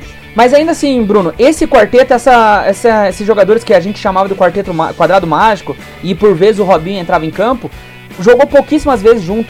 Pouquíssimas vezes a gente teve o ataque ali com o Adriano, Ronaldinho Gaúcho, Kaká e, e- e o Ronaldo. Foram poucas vezes. É, se eu não me engano, em Ah, números. não, né, cara? Não, mas o que a gente chamava do quadrado mágico era esses quatro. E, e pegar nos números reais, se a gente for, for pegar, esse time entrou cinco vezes em campo. Então assim, é muito pouco pra ficar na nostalgia de meu Deus, como esse time era mágico. É muito mais por conta do que se esperava pra uma Copa do Mundo. Eu entendo tudo que você tá falando. Eu também vivi a mesma época. Eu achava o Ronaldinho Gaúcho um baita jogador. O Ronaldo Fenômeno é um baita jogador. Roberto Carlos, melhor lateral esquerdo que eu vi. É, Robinho na seleção jogava muito mesmo. Só que eu só discordo disso, que não tem outra é, não tem outro quadrado que encantou. Porque teve, cara. Copa de 50 a gente tinha 10. é, o pessoal fala, né? Copa de 70 a gente tinha 5 camisa 10 no time. Então, tipo, com Tostão, Rivelino, é, Pelé, Jairzinho. Então acho que é muito. é uma nostalgia que lembra uma época boa da sua vida, mas não necessariamente que seja Não da minha vida, da seleção. Ah, mas Pô. é que remete um pouco do, do momento, da tua, da tua idade, está é, vivendo futebol diferente, são coisas diferentes. Cara, eu, assim, eu discordo de você. Eu entendo o que você falou, mas eu discordo porque, novamente, esses caras, eles, eles fizeram muito pela seleção. Mas, enfim, é, eu vou... Você só repete quem quer o confronto aí? O Gaúcho e o Adriano. E eu já votei no Adriano. Eu vou... Puta, pior que é foda. Eu vou de Adriano também, que ele... Acho que na, na história da seleção ele foi mais importante. Aquele gol que ele faz contra a Argentina no último lance é embaçado pra concorrer também, né, Bruno? Cara, ele. é, Aquela canhota do Adriano era, era demais, cara. Pô, é- Era absurda a canhota dele. E é triste ver o que o Adriano ele acabou. no que ele acabou se tornando, né? O, ele não conseguiu terminar a carreira dele. É, mas daí entra um pouco no que você mesmo disse sobre o Oscar. São escolhas que a gente não recrimina. Ele Sim. preferiu Não, largar mas- a carreira, né? Ele preferiu. Mas aí que tá. No caso do Adriano é, é- é totalmente diferente do caso do Oscar, porque o Oscar ele optou por- pelo dinheiro e jogava na, na, na China. No caso do Adriano, tinha dinheiro pra caramba já. E daí tudo que ele tinha ganhado lá em euro, o pai dele administrava hiper mega bem a carreira do cara. Então ele conseguiu fazer aquele dinheiro trabalhar pro Adriano. E até hoje faz isso, né? Que o que, que acontece? É, cinco, seis, sete anos depois da, da, que o Adriano ganhou muita grana na Europa, aquele dinheiro va- valia muita grana aqui no Brasil. Então ele chegou aqui por. Por ele era o, o cara top mesmo. E, e aí ele faz a escolha de simplesmente abandonar o, o amor pelo futebol. Ele não queria mais, o pai dele morreu e tal, e ali eu acho que junto com a morte do pai dele, ele não quer mais fazer aquilo, não quer mais trabalhar por, sei lá, para alegrar as pessoas, trabalhar por, por prazer, por futebol ou até mesmo pelo dinheiro. E aí com 29 anos, se eu não me engano, que era quando ele saiu do Corinthians, 28, 29 anos, o cara abandona tudo. Tudo, tudo, tudo, depois ainda volta pro Atlético aqui, mas sei lá se chegou a jogar uma ou duas partidas. Foi uma Fez até gol, filho. uma piada. Cara, pra mim foi uma piada, assim, a passagem do Adriano pro Atlético. E... Mas enfim, a gente tá julgando ali a, a época pela seleção, né? Nessa época ele já nem era mais seleção, mas pra mim com certeza ele foi o. Entre, entre os dois ele foi maior do que o, o Ronaldinho. Ô, Matheus Afonso, se a gente for é, colocar na balança os grandes momentos dos dois, o Ronaldinho tem um excelente momento numa quarta de final de Copa do Mundo, quando faz um baita de um golaço na virada do, do jogo contra a Inglaterra. E o gol de empate foi um lance que ele rouba a bola no meio de, lá na defesa, dribla todo mundo e dá no pé do rival pra fazer o gol. Em contrapartida, o Adriano tem dois grandes momentos com a seleção. O Brasil nunca tinha enfrentado a Argentina num, em finais. Primeira vez, Copa América 2004, o Adriano faz o gol no último lance, leva para os pênaltis, o Brasil é campeão. A segunda vez, 2005, nas confederações, ambos estavam em campo, tanto o Gaúcho quanto o Adriano. Só que o Adriano mete dois gols na final. É, o, o Gaúcho fez um, mas o Adriano faz dois. E, enfim, são os dois grandes momentos do Adriano e um grande momento do Ronaldinho. Qual que pesa mais para você?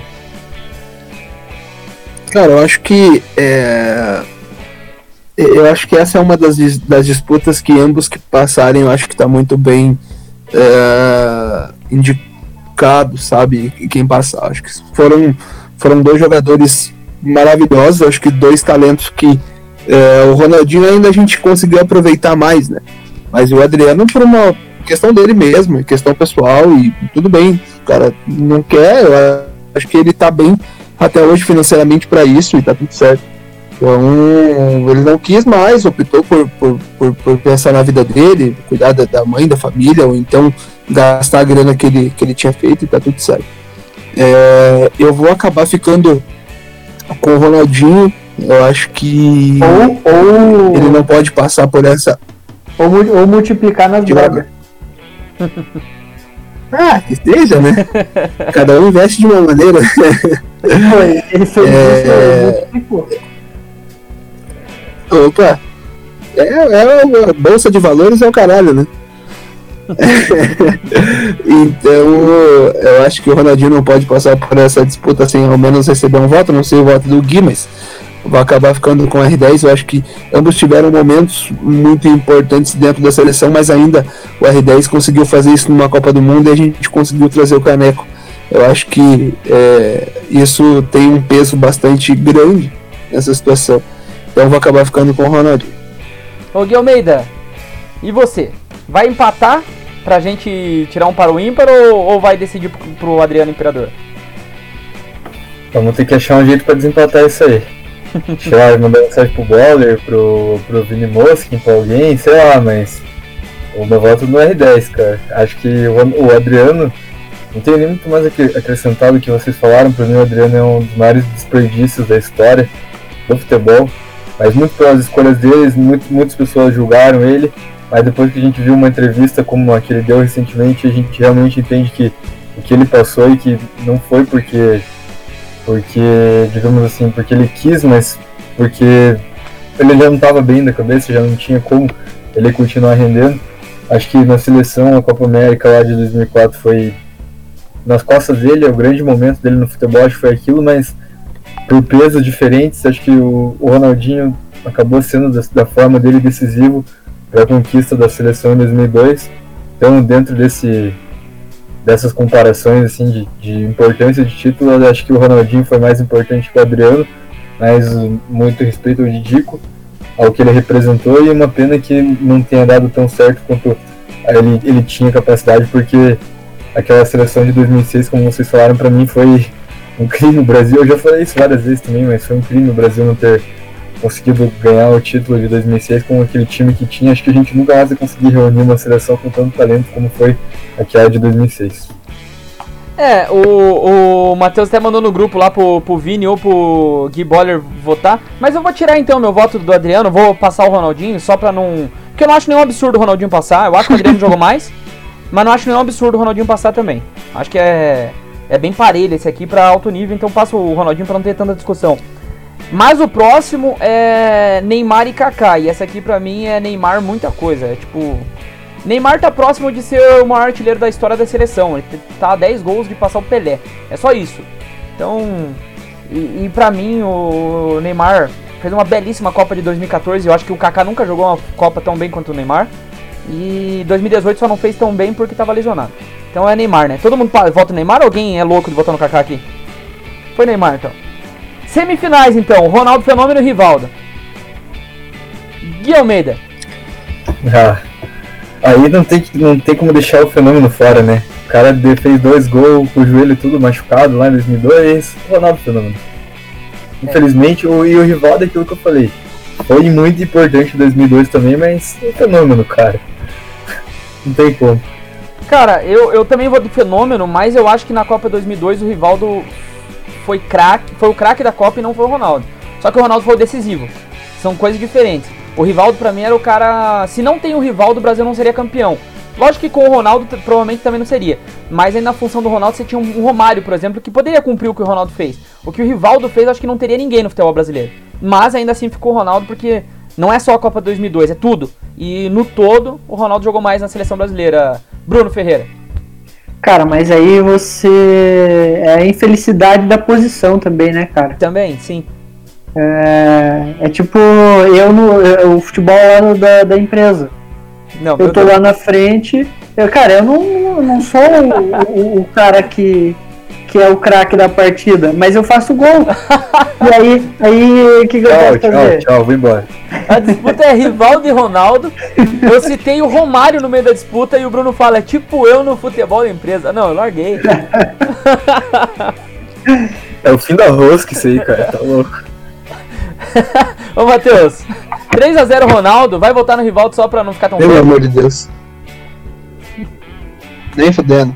Aí vou de, de R9, acho que é, todo mundo teve ali a sua importância, mas lembrando, né? Ronaldo, até o fatídico dia, era o artilheiro de Copas do Mundo. Acho que isso né, diz muita coisa também. Acho que jogou muito, então R9. Próxima disputa é Ronaldinho Gaúcho versus Neymar. Eu quero ver como que o Guilherme Almeida vota. Eu quero ver se tem coerência no Guilherme Almeida ou se é só paixão mesmo. Ah, cara. Nossa, eu tava achando que o confronto que você queria colocar na primeira fase, eu achei que ia pra final, cara. Pode ser que vá ainda, né? Mas. Aí, por questão de coerência, acho que, cara. Difícil, cara, difícil. Vamos lá. O Ney é o segundo maior artilheiro da história da seleção brasileira, né? É o Python. Eu acho 10 é bruxo, né, cara? Dois grandes que eu vi jogar aí, mas. Cara. Pra não ser ir contra o que eu falei anteriormente, eu vou votar no Ronaldinho. Bruno, Pelo, Fe- por ele ter decidido uma Copa do Mundo ainda. Bruno Ferreira. Só por isso. Eu vou deixar a minha paixão de lado e vou no Neymar. Eu acho que essa disputa aqui é complicada. É, cara, o Ronaldinho, eu sou tão fã do Ronaldinho quanto vocês. Eu só não, não sou tão apaixonado assim, mas sou muito fã pelo, por, por tudo que ele fez. Só que, pra mim, o Neymar só não jogou mais bola que o Ronaldinho só no Barcelona. E não é nem porque ele não jogou mais bola. Eu acho que o Neymar é mais efetivo que o, que o Ronaldinho até no Barcelona. Ele faz mais gols, deu mais assistências, foi mais importante pro time do que o próprio Ronaldinho. Porém, é, o Ronaldinho ele fez uma revolução no Barcelona, transformou de um time é, que de vez em quando disputava alguma coisa para se transformar num dos maiores clubes da Europa. E essa é a grande diferença entre os dois, né? O Neymar chegou já com o bonde andando e o Ronaldinho é um dos caras que fez o bonde começar a andar. Mas na seleção, sem sombra de dúvidas, é Neymar. Pra mim é até fácil. Matheus Afonso?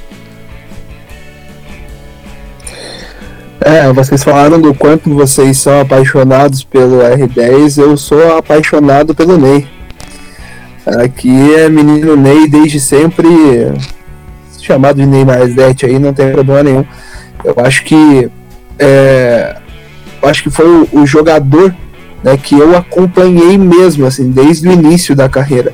Né, por mais que sempre fui interessado em futebol desde muito novo, vi, é, por exemplo, ah, eu vi o Messi novo, mas era muito difícil, eu não conseguia ver todos os jogos do Messi. Eu vi o Cristiano Ronaldo, mas vi alguns jogos do Cristiano Ronaldo. E o Neymar, eu vi todos os jogos do Neymar, desde quando, desde o início. E eu vi toda a evolução dele, de tudo que ele se provou e tudo que ele vem fazendo até hoje. Né? Eu acho que passo Pelé, com, sem sombra de dúvidas, é, espero, né, que nos traga uma Copa, porque daí não tem o que fazer. E aí vai, se, se o Neymar hoje, na próxima Copa aí, é, é, no que vem ele vence a Copa do Mundo, os caras vão começar a colocar ele na prateleira junto com o Pelé, depois que ele parar de jogar bola. Quem foi maior? Quem foi melhor? E, de verdade mesmo, porque hoje os caras colocam ele embaixo de Rivaldo, de Ronaldo por conta de uma É, Copa do Mundo. Exato. Ele vencendo uma Copa do Mundo, pronto, nego. Aí quero ver. Aí vai colocar ele na prateleira lá em cima. Lá em cima, lá em cima, lá em cima. Então, é, o Rodinei, eu acho que é nosso melhor jogador disparado. Acho que, como a gente já comentou aqui é, nos últimos programas, após a saída dele, a gente não vê um rumo para a seleção brasileira hoje. É algo que até nos preocupa, porque ele já tem 30 anos. Né? Então, enfim, Neymar. Só fique registrado que o Vini acabou de votar ali e ele mandou o Imperador, né? Mas o Imperador perdeu no final das contas. Se ele tivesse votado antes, passava o Tarde Imperador. demais. O Imperador ia perder pro Neymar do mesmo jeito, né? Mas, é, enfim. Yeah. E faço minhas as palavras do Matheus. Eu vi, eu vi toda a carreira do Ronaldinho e a do Neymar. E pra mim, volto a falar, o Neymar é mais jogador do que o Ronaldinho foi. Apesar do encantamento todo que o, que o Ronaldinho dava pra gente. É, enfim, afinal é Ronaldo e Neymar. Eu já vou começando abrindo voto e vou fazer minhas as palavras do Sormani. Eu nunca, nunca é, concordei com o Sormani. Meu Deus, que medo. Nunca concordei com o Sormani, exceto quando eu vi ele falando a seguinte frase: Depois do Pelé, o Neymar é o melhor brasileiro. Ele joga mais que o Zico, mais que o Ronaldo, mais que, eh, que Rivaldo, mais que o Romário. E, e eu, eu concordo com isso. Pra mim, o Neymar é, é um jogador completo. Coisas. é, o Ronaldo, talvez, no arranque, na finalização, fosse melhor que o Neymar. Mas o Neymar ele tem um arranque quase tão bom e uma finalização quase tão boa. E tem outras valências que o Ronaldo não tinha. E daí você pega outra característica, ah, o Zico tem isso. Pode até ser que o melhor do Zico, o passe do Zico era muito bom, seja melhor que o passe do Neymar. Só que todo o resto o Neymar tem e o Zico não tinha. E por aí vai com todos esses outros jogadores. Eu acho que o Neymar é muito completo. E para mim, com a camisa da seleção, até porque, é, por tudo que já fez com a camisa da seleção, eu vou de Neymar contra o Ronaldo Fenômeno. Volta aí, Bruno.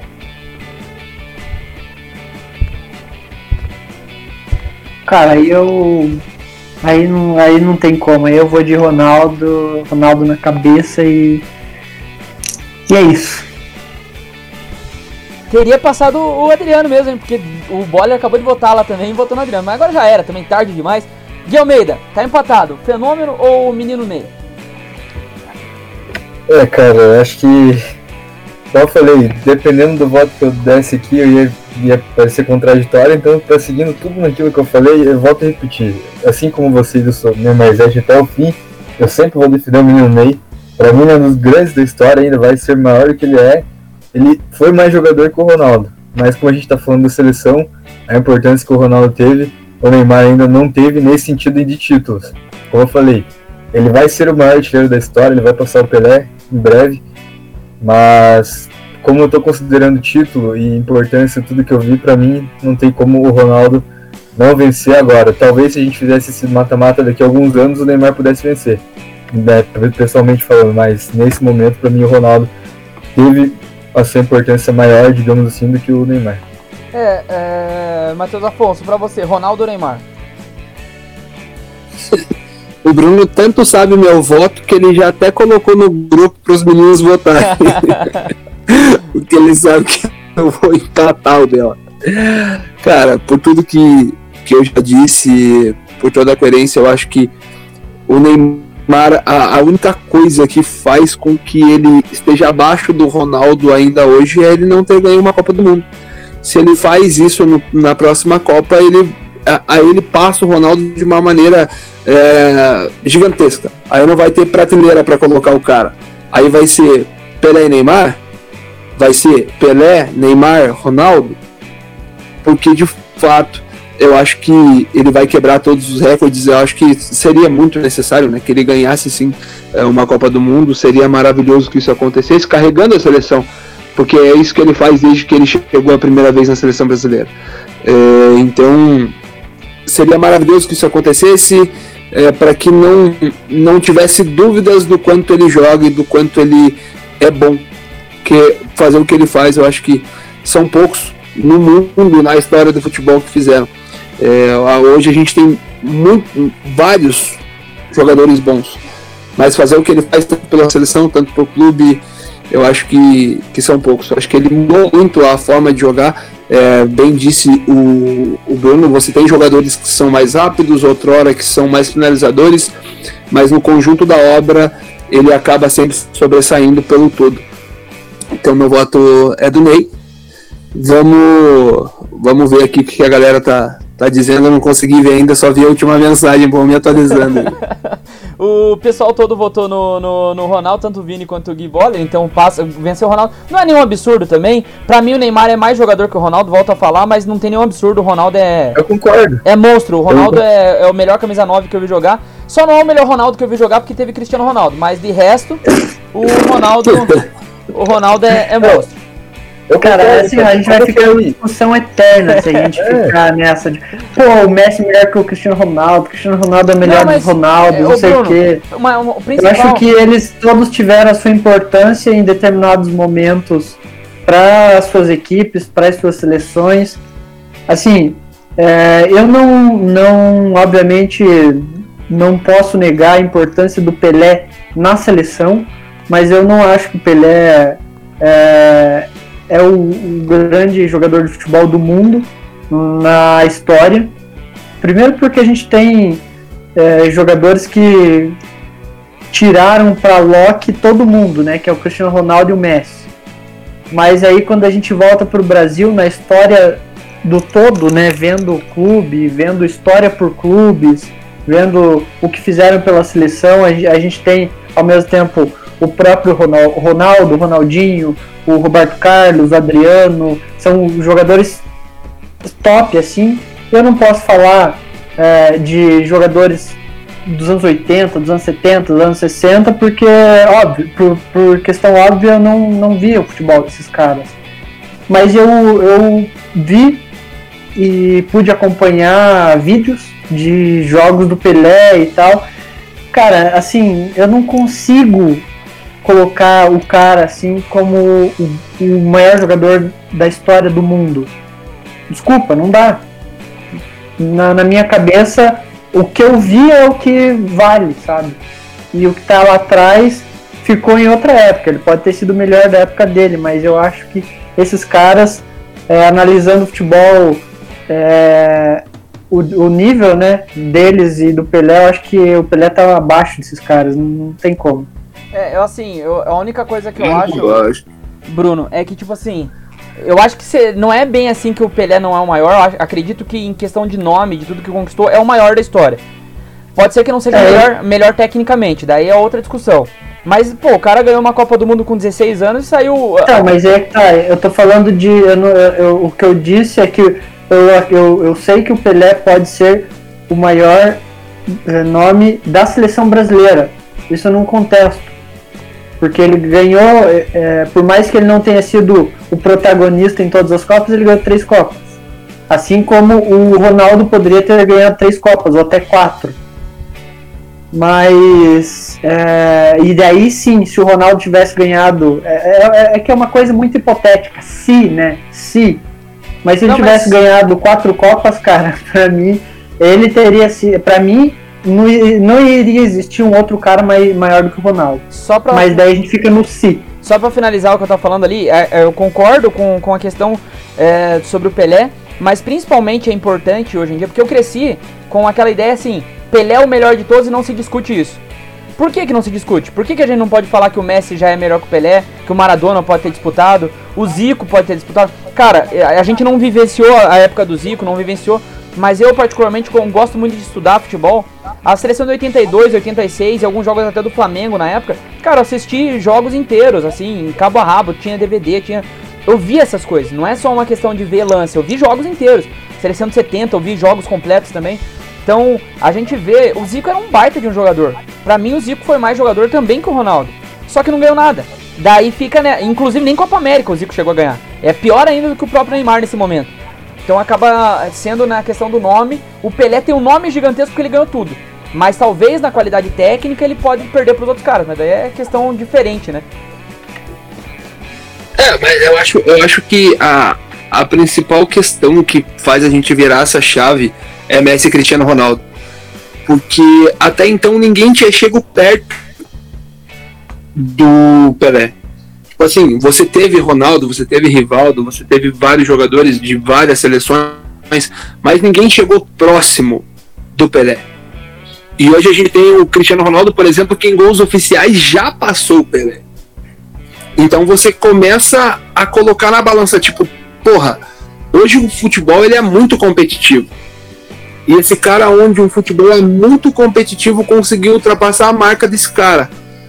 E aí? E agora? E um cara multicampeão, cara que, porra, é, ganhou tanto pela seleção, ganhou pelo clube, por onde passa é artilheiro, é melhor e a porra toda. E aí você começa a colocar na balança, putz, e agora? Né? A gente vai.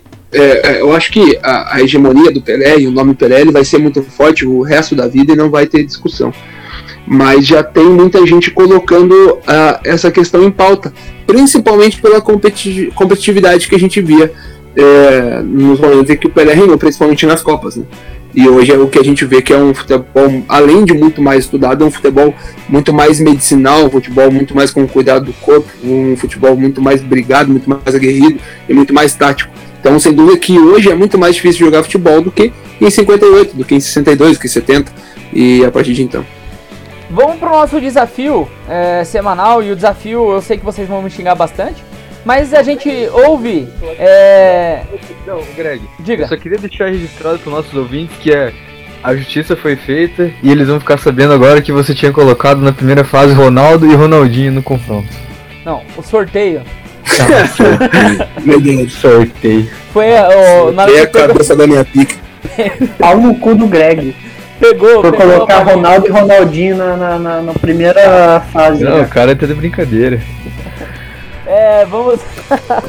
Inclusive o Guilherme Boller falou que ficou, achou que injustiça o Elano e o Zé Love. O. Zé Love não, meu Deus do céu. O Wagner Love ficarem de fora. Cara, Porra, como assim? Então, Zé Love. se o Zé Love vestisse a camisa da seleção algum dia, me mate, por favor, não dá não. Cara, o Vila- o, o Zelov é o cara que não precisou fazer, te- que recusou o teste no Milan lá porque ele tinha ganhado a Libertadores, não esqueçam disso. Tá, o. o- Exatamente. Isso se prova hoje no Brasiliense. O nosso, o nosso desafio da semana é o seguinte: tem muita gente que pede a volta do mata-mata no Brasileirão, e eu quero saber se vocês conhecem de, de times que foram campeões brasileiros. Eu vou simplesmente escalar o time que entrou na final e foi campeão, do jogador menos conhecido até o mais conhecido. Em algum momento vocês vão saber que time é pelo cara mais top do time. Mas. eu quero ver quem adivinha primeiro. Vale dois pontos cada disputa. O cara que adi- adivinha o time que eu tô falando e adivinhar o ano. Então, por exemplo, Gui Almeida falou: Ah, esse aqui. Tava demorando pra ter um negócio Ai, desse. ai, ai. O O 15 Guilherme- de Piracicaba de 82. Exatamente, o Gui Almeida falou 15 Piracicaba de 82. Daí eu falo pra você, não, você ganhou um ponto que é o 15. Mas não é 82. Aí o Bruno Ferreira pode começar a chutar 15 de 81. É o 15 de 83. Ah, vai tomar no meio Não, do eu- rabo, cara. Ah, velho. Cara, é só conhecer de E eu vou falar do que é o futebol. 15 de Piracicaba. Eu ganho. Quando vocês aceitarem o ano na primeira sem saber o time, eu não vou falar que acertou o ano. Mas acertou o time, eu falo que ganhou um ponto pelo ano, pelo menos. Pelo time. É. Vamos- Tomando teu ano. Começa com o Bruno, né, que não ganhou nenhuma ainda, vai pro Matheus Afonso, depois pro Gui Almeida, o maior campeão por enquanto. De 1 a 10, Bruno, qual time que você quer aqui? Qual elenco você quer saber? Eu quero o 10 já. O elenco número 10 começa com um, um jogador muito conhecido, o Klebson. Jogava em qual time o Klebson? Sabe lá Deus quem é Clebson? Clebson? Flamengo? Não é Meu Flamengo. Deus. Flamengo de qual ano? Tem que falar o ano, tem que saber o time que foi campeão. Lembrando, é 2002 De pra trás. 2007. Não, 2007 não pode, cara. É mata-mata. 2002 pra trás. O último brasileirão com mata-mata. Cara, peraí, peraí. É, eu não sei se você vai cortar isso não, mas eu quero deixar registrado. Vai tomar no meio do seu cu, Greg. Não tem. Pô, o cara pega Obrigado. esse negócio antes de 2002, Eu cara. vou falar pra vocês Eu que eu. 6 anos, Ah, cara. Eu vou falar pra vocês que eu sei até os caras de 70 aqui. Então eu quero Ah, saber se então, vocês sabem. então é o Pai Sandu de 2001. Não é o Paysandu 2001. Porque Boa. só tem campeões Deitou. aqui, Bruno. E, enfim, Matheus Afonso, o próximo jogador é o NASA. Ah, o cara tá de brincadeira, vamos embora, É cara. o. É o Vasco de 97. Cara, você ganha um ponto porque é o Vasco, mas não é 97. Já tem um pontinho o Matheus Afonso aí, ó. Não, pare, velho. O cara tá louco, o cara tá pesquisando ali, certeza. Ô, Bruno Ferreira, você que saiu da, da, da, da chamada e voltou, Não, eu tô, pu- tô puto aqui. o Matheus Afonso já ganhou um ponto, porque ele acertou que era o Vasco. Não, ele tá chutando, ele tá- tá colando, certeza. Só que vocês precisam adivinhar o, o ano do Vasco, Meu que, Deus, ó. que não é 97. Ô, Gui Almeida, Vou colocar além, meu celular aqui pra vocês verem minha mão. Vocês... o cara... ô, Gui Almeida, além do Clebson do Não, não NASA, vendi, não vendi. ô Gui, além do Clebson e do NASA tinha o Jorginho. Qual ano que é isso? 1998. Não é. Bruno Ferreira, além desses caras, tinha o Odivan. 94. Não. Matheus Afonso, além desses, Júnior Baiano. 96. Também não. Gui Almeida, Jorginho Paulista. Puta que pariu. É... No... 99? Também não. É... Juninho Paulista, Bruno Ferreira. Era o Jorginho e o Juninho Paulista. 2000. 2000, campeão da Copa João Avelanche. Fermei, cara. Depois que, ele, que eu falei 99, eu falei... eu- Ah, Eu vi que você tava em dúvida. Eu Faltavam, também tava em dúvida. faltavam falar o Euler, o Elton, o Juninho Pernambucano e o Romário. Os jogadores mais conhecidos desse time aqui. É, de 1 a 9, Matheus Afonso. 7. O elenco de número 7 começa com um jogador chamado André.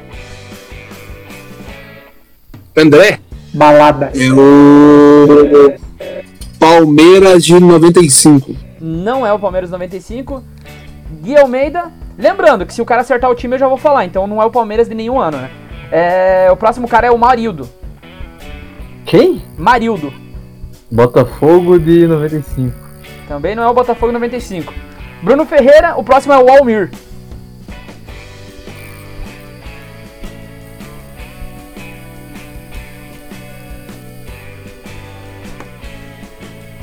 Santos de 97. Também não. O próximo jogador é o Heraldo, Matheus Afonso.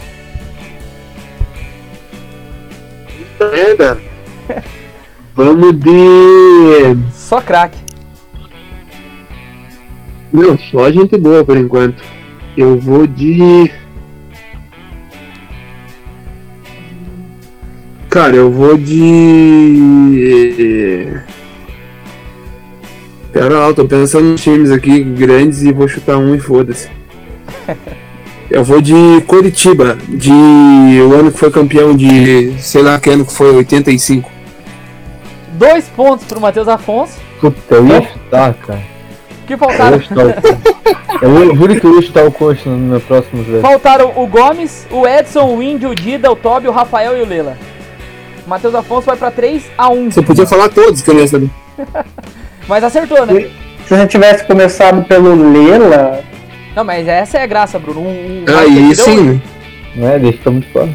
É, você começa agora, Gui Almeida. De 1 a 9 menos o 7. Ah, cara. Dois. Número 2. A gente tem. Vamos lá, começar com o Fabiano. Atlético 2001. Atlético Paranaense 2001, dois pontinhos pro Gui Almeida. Fabiano, Ó, ó, a hora que ele falou, Fabiano, eu fiz assim, ó. Ah, foi igual eu na outra.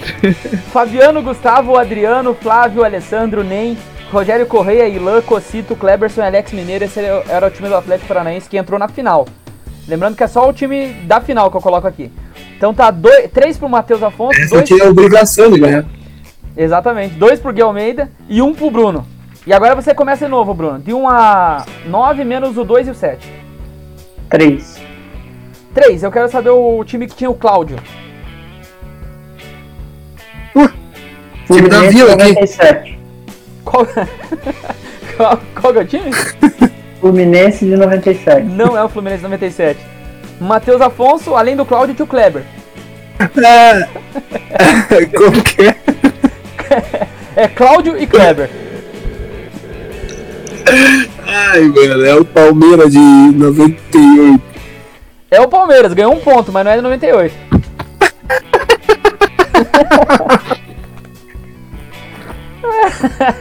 Cara, é uma merda esse jogo porque ninguém sabe nada, é só no chute. Só junto e foda-se. Ô, Guil- Ô, Guilherme, Cara, mas é básico você saber os anos que os caras foram campeões, essas paradas. Ah, que básico, Ah, é caceta. básico, é básico. Fala nome que ninguém nunca ouviu falar aí. Ô, Gui Almeida, esse time tiozinho, Que cozinha branco lindo? esse mesmo. Cara, 94, Palmeiras. 94 Palmeiras, mais um ponto Gui Almeida. Que chega a 3 pontinhos e o Matheus Afonso chega a 4. E o Bruno permanece no 1. E agora que começa é o Matheus Afonso, que a gente tem o número 1, 4, 5, 6, 8 e o 9. 8, 8, 8. O time de número 8 tem como primeiro jogador Júlio César. Flamengo. Qual o ano? De. 2. Não, 2000. 99. É o Flamengo, mas não é de 99. Um pontinho pro Matheus Afonso. É. E agora, Gui Almeida. Próximo jogador é o Marinho. Cara, Ah, então. Flamengo de 92? Não é o Flamengo de 92. O próximo, Bruno Ferreira, é o Manguito. Seu nome de personagem de desenho animado. 97. Não é. O próximo, Matheus Afonso, é um jogador, é um cara que tava em campo e agora vai quebrar a cabeça de vocês, que é o Paulo César Carpegiani. Ah, é de 88. Não é. Bruno Ferreira, Raul Plasman era o goleiro. É, Bruno 81. Ferreira não. Desculpa, Gui Almeida, desculpa. É. 83? Não é 83. Bruno Ferreira tinha Toninho no time. 81. Não é 81.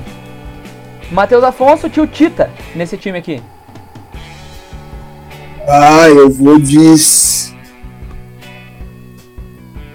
78, sei lá, tô chutando, foda-se. Também não.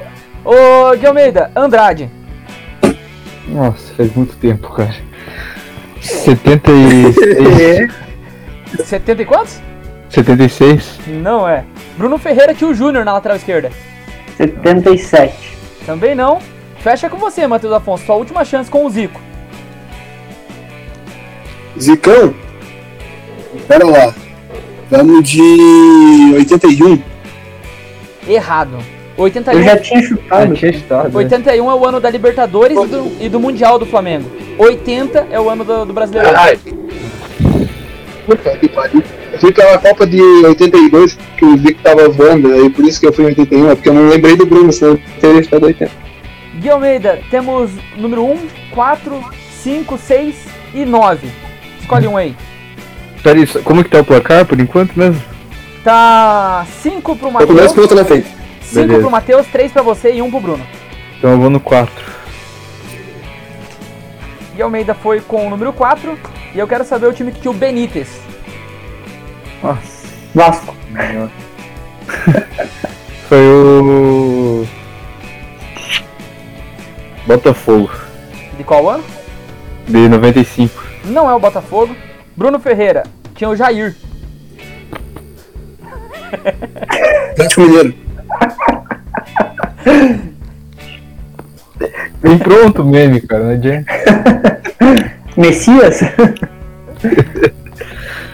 é, vou de São Paulo de 79. Não é o São Paulo, de 79. É, além desses caras, tinha o Bira, Matheus Afonso.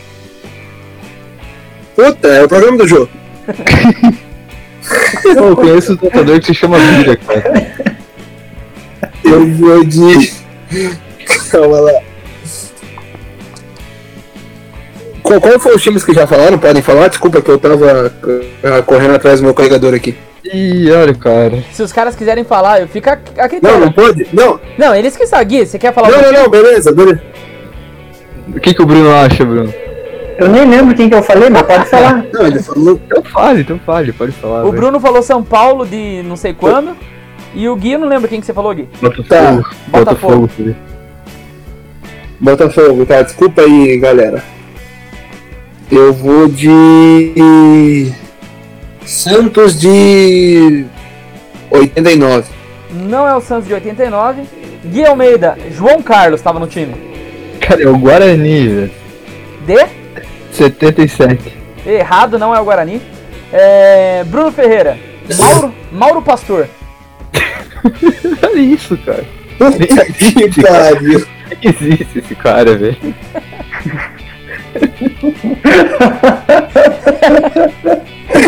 É muito bom esse desafio. Isso é pra vocês conhecerem os times, cara. É o Santa Cruz de 83. Não é. O, o, o, o Bruno não se ligou que só tem campeão brasileiro aqui ainda, pô. O Santa Cruz acho que. Não, foda-se, ele não sabe, ele chuta um time na Olha dentro. aí, cara. É, o último que eu falei foi o Mauro Pastor, né? É isso, né? Beleza. Sei Então lá. beleza. O próximo é o Cláudio a Mineiro. diferença? O próximo, o próximo é Pode, quem? Cláudio Mineiro. Para, cara. Já teve um Ah, solo, gente. América. Lisca. Eu vou de. Grêmio de. sei lá. Não faço a mínima, de 81. Não é o Grêmio de 81. Próximo jogador, Gui Almeida. Agora você vai adivinhar. É o Valdomiro. Puta que pariu, é o time da Band. Tem o Mário Pastor, o Valdomiro, o R.R. Soares E o Santiago. e o Santiago. Meu Deus do céu, cara. Pode ser, cara. Com todos esses nomes incríveis, só pode ser o Bahia, cara. Não é o Bahia, cara. Ah. Ô Bruno Ferreira. O próximo cara, esse já é mais conhecido, inclusive como técnico e como comentarista. Infelizmente, já falecido por conta do, do, do avião lá do Chapecoense, Mário Sérgio.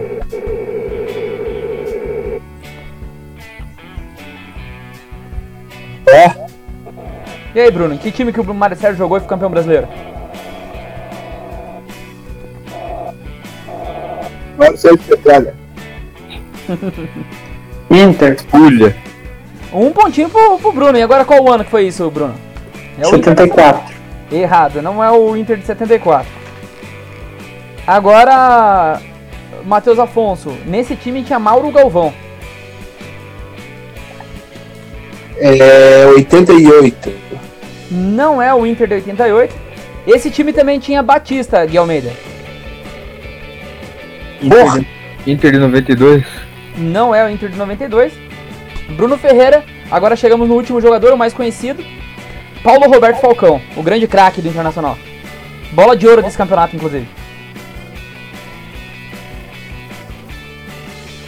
Inter de 77. Não é o Inter de 77. Essa aqui, todo mundo que assiste jogos quando passa no Beira Rio tem uma faixa gigantesca no Beira Rio. Todo jogo do Inter que tá lá, campeão invicto de 1979. O único campeão invicto brasileiro. Cara, eu tava, eu tava em dúvida se eu falava 77 ou 79. Mas Eu ia mandar um 81, cara. a gente termina É que 88 foi dito, eu acho. 80. Eu não vou falar que é o campeão, que pode ser que 81 esteja aqui. É, Matheus Afonso tem 5 pontos, o Gui Almeida tem 3 e o Bruno tem 2. Quem começa agora é o Bruno, né? Nem lembro, mas. É o Bruno. A gente. Eu fiz 10. Pera aí, deixa eu ver quantos que tem aqui. Fiz 10. E faltam. Eu só fui uma por enquanto. Eu Nossa. também. Não, vocês foram duas, todo mundo foi duas. O Bruno vai começar o último agora. Ah, então, beleza. Ah, tá. É, qual que é, qual que é a questão? Eu fiz 10, mas como vocês estão em 3, eu vou só fazer 9. Um, de- um dos times daí vai ficar de fora. Pra ficar certinho. Daí você conta pra nós depois. É. Deixa eu só pegar aqui. A gente tem o número 1, 5, 6 e o 9, Bruno. 1. Número 1, o jogador é o Paulo Almeida. Ô, meu parente.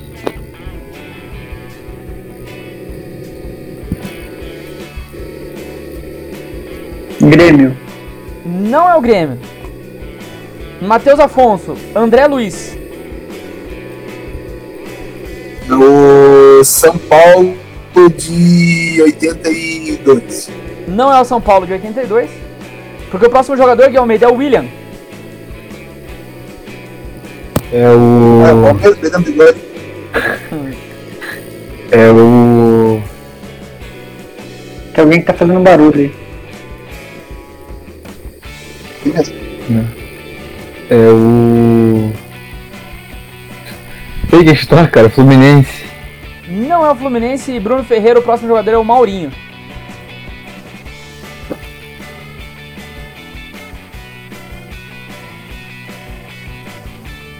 Só grandes craques do futebol brasileiro até agora. Marinho tá no Santos agora, cara. Não, mas é o Maurinho. É o... Ah, então E aí, Bruno? é o irmão dele. É o Cruzeiro. Não é o Cruzeiro. Mas o próximo jogador, Matheus Afonso, é o Alex. Alex, cabeção? Não, é, não, mentira. É. Não, tô brincando, tô brincando. Tô brincando. Aí eu não É, sei. pode ser, né? Tem tanto Alex. Tá, mas. Não, não iria, porque o Alex devia ser o último jogador. tá. Eu vou, eu vou de Santos de 94. Foda-se. Acertou que é o Santos, mas não é de 94. Que cara certo no show. Tem seis pontinhos, Do Matheus nada, né? Não, não, o cara vai ganhar. Ô, Gui Almeida, o próximo jogador é o Renato. Kaiser? Aí, ó. Renato Kaiser? É esse mesmo.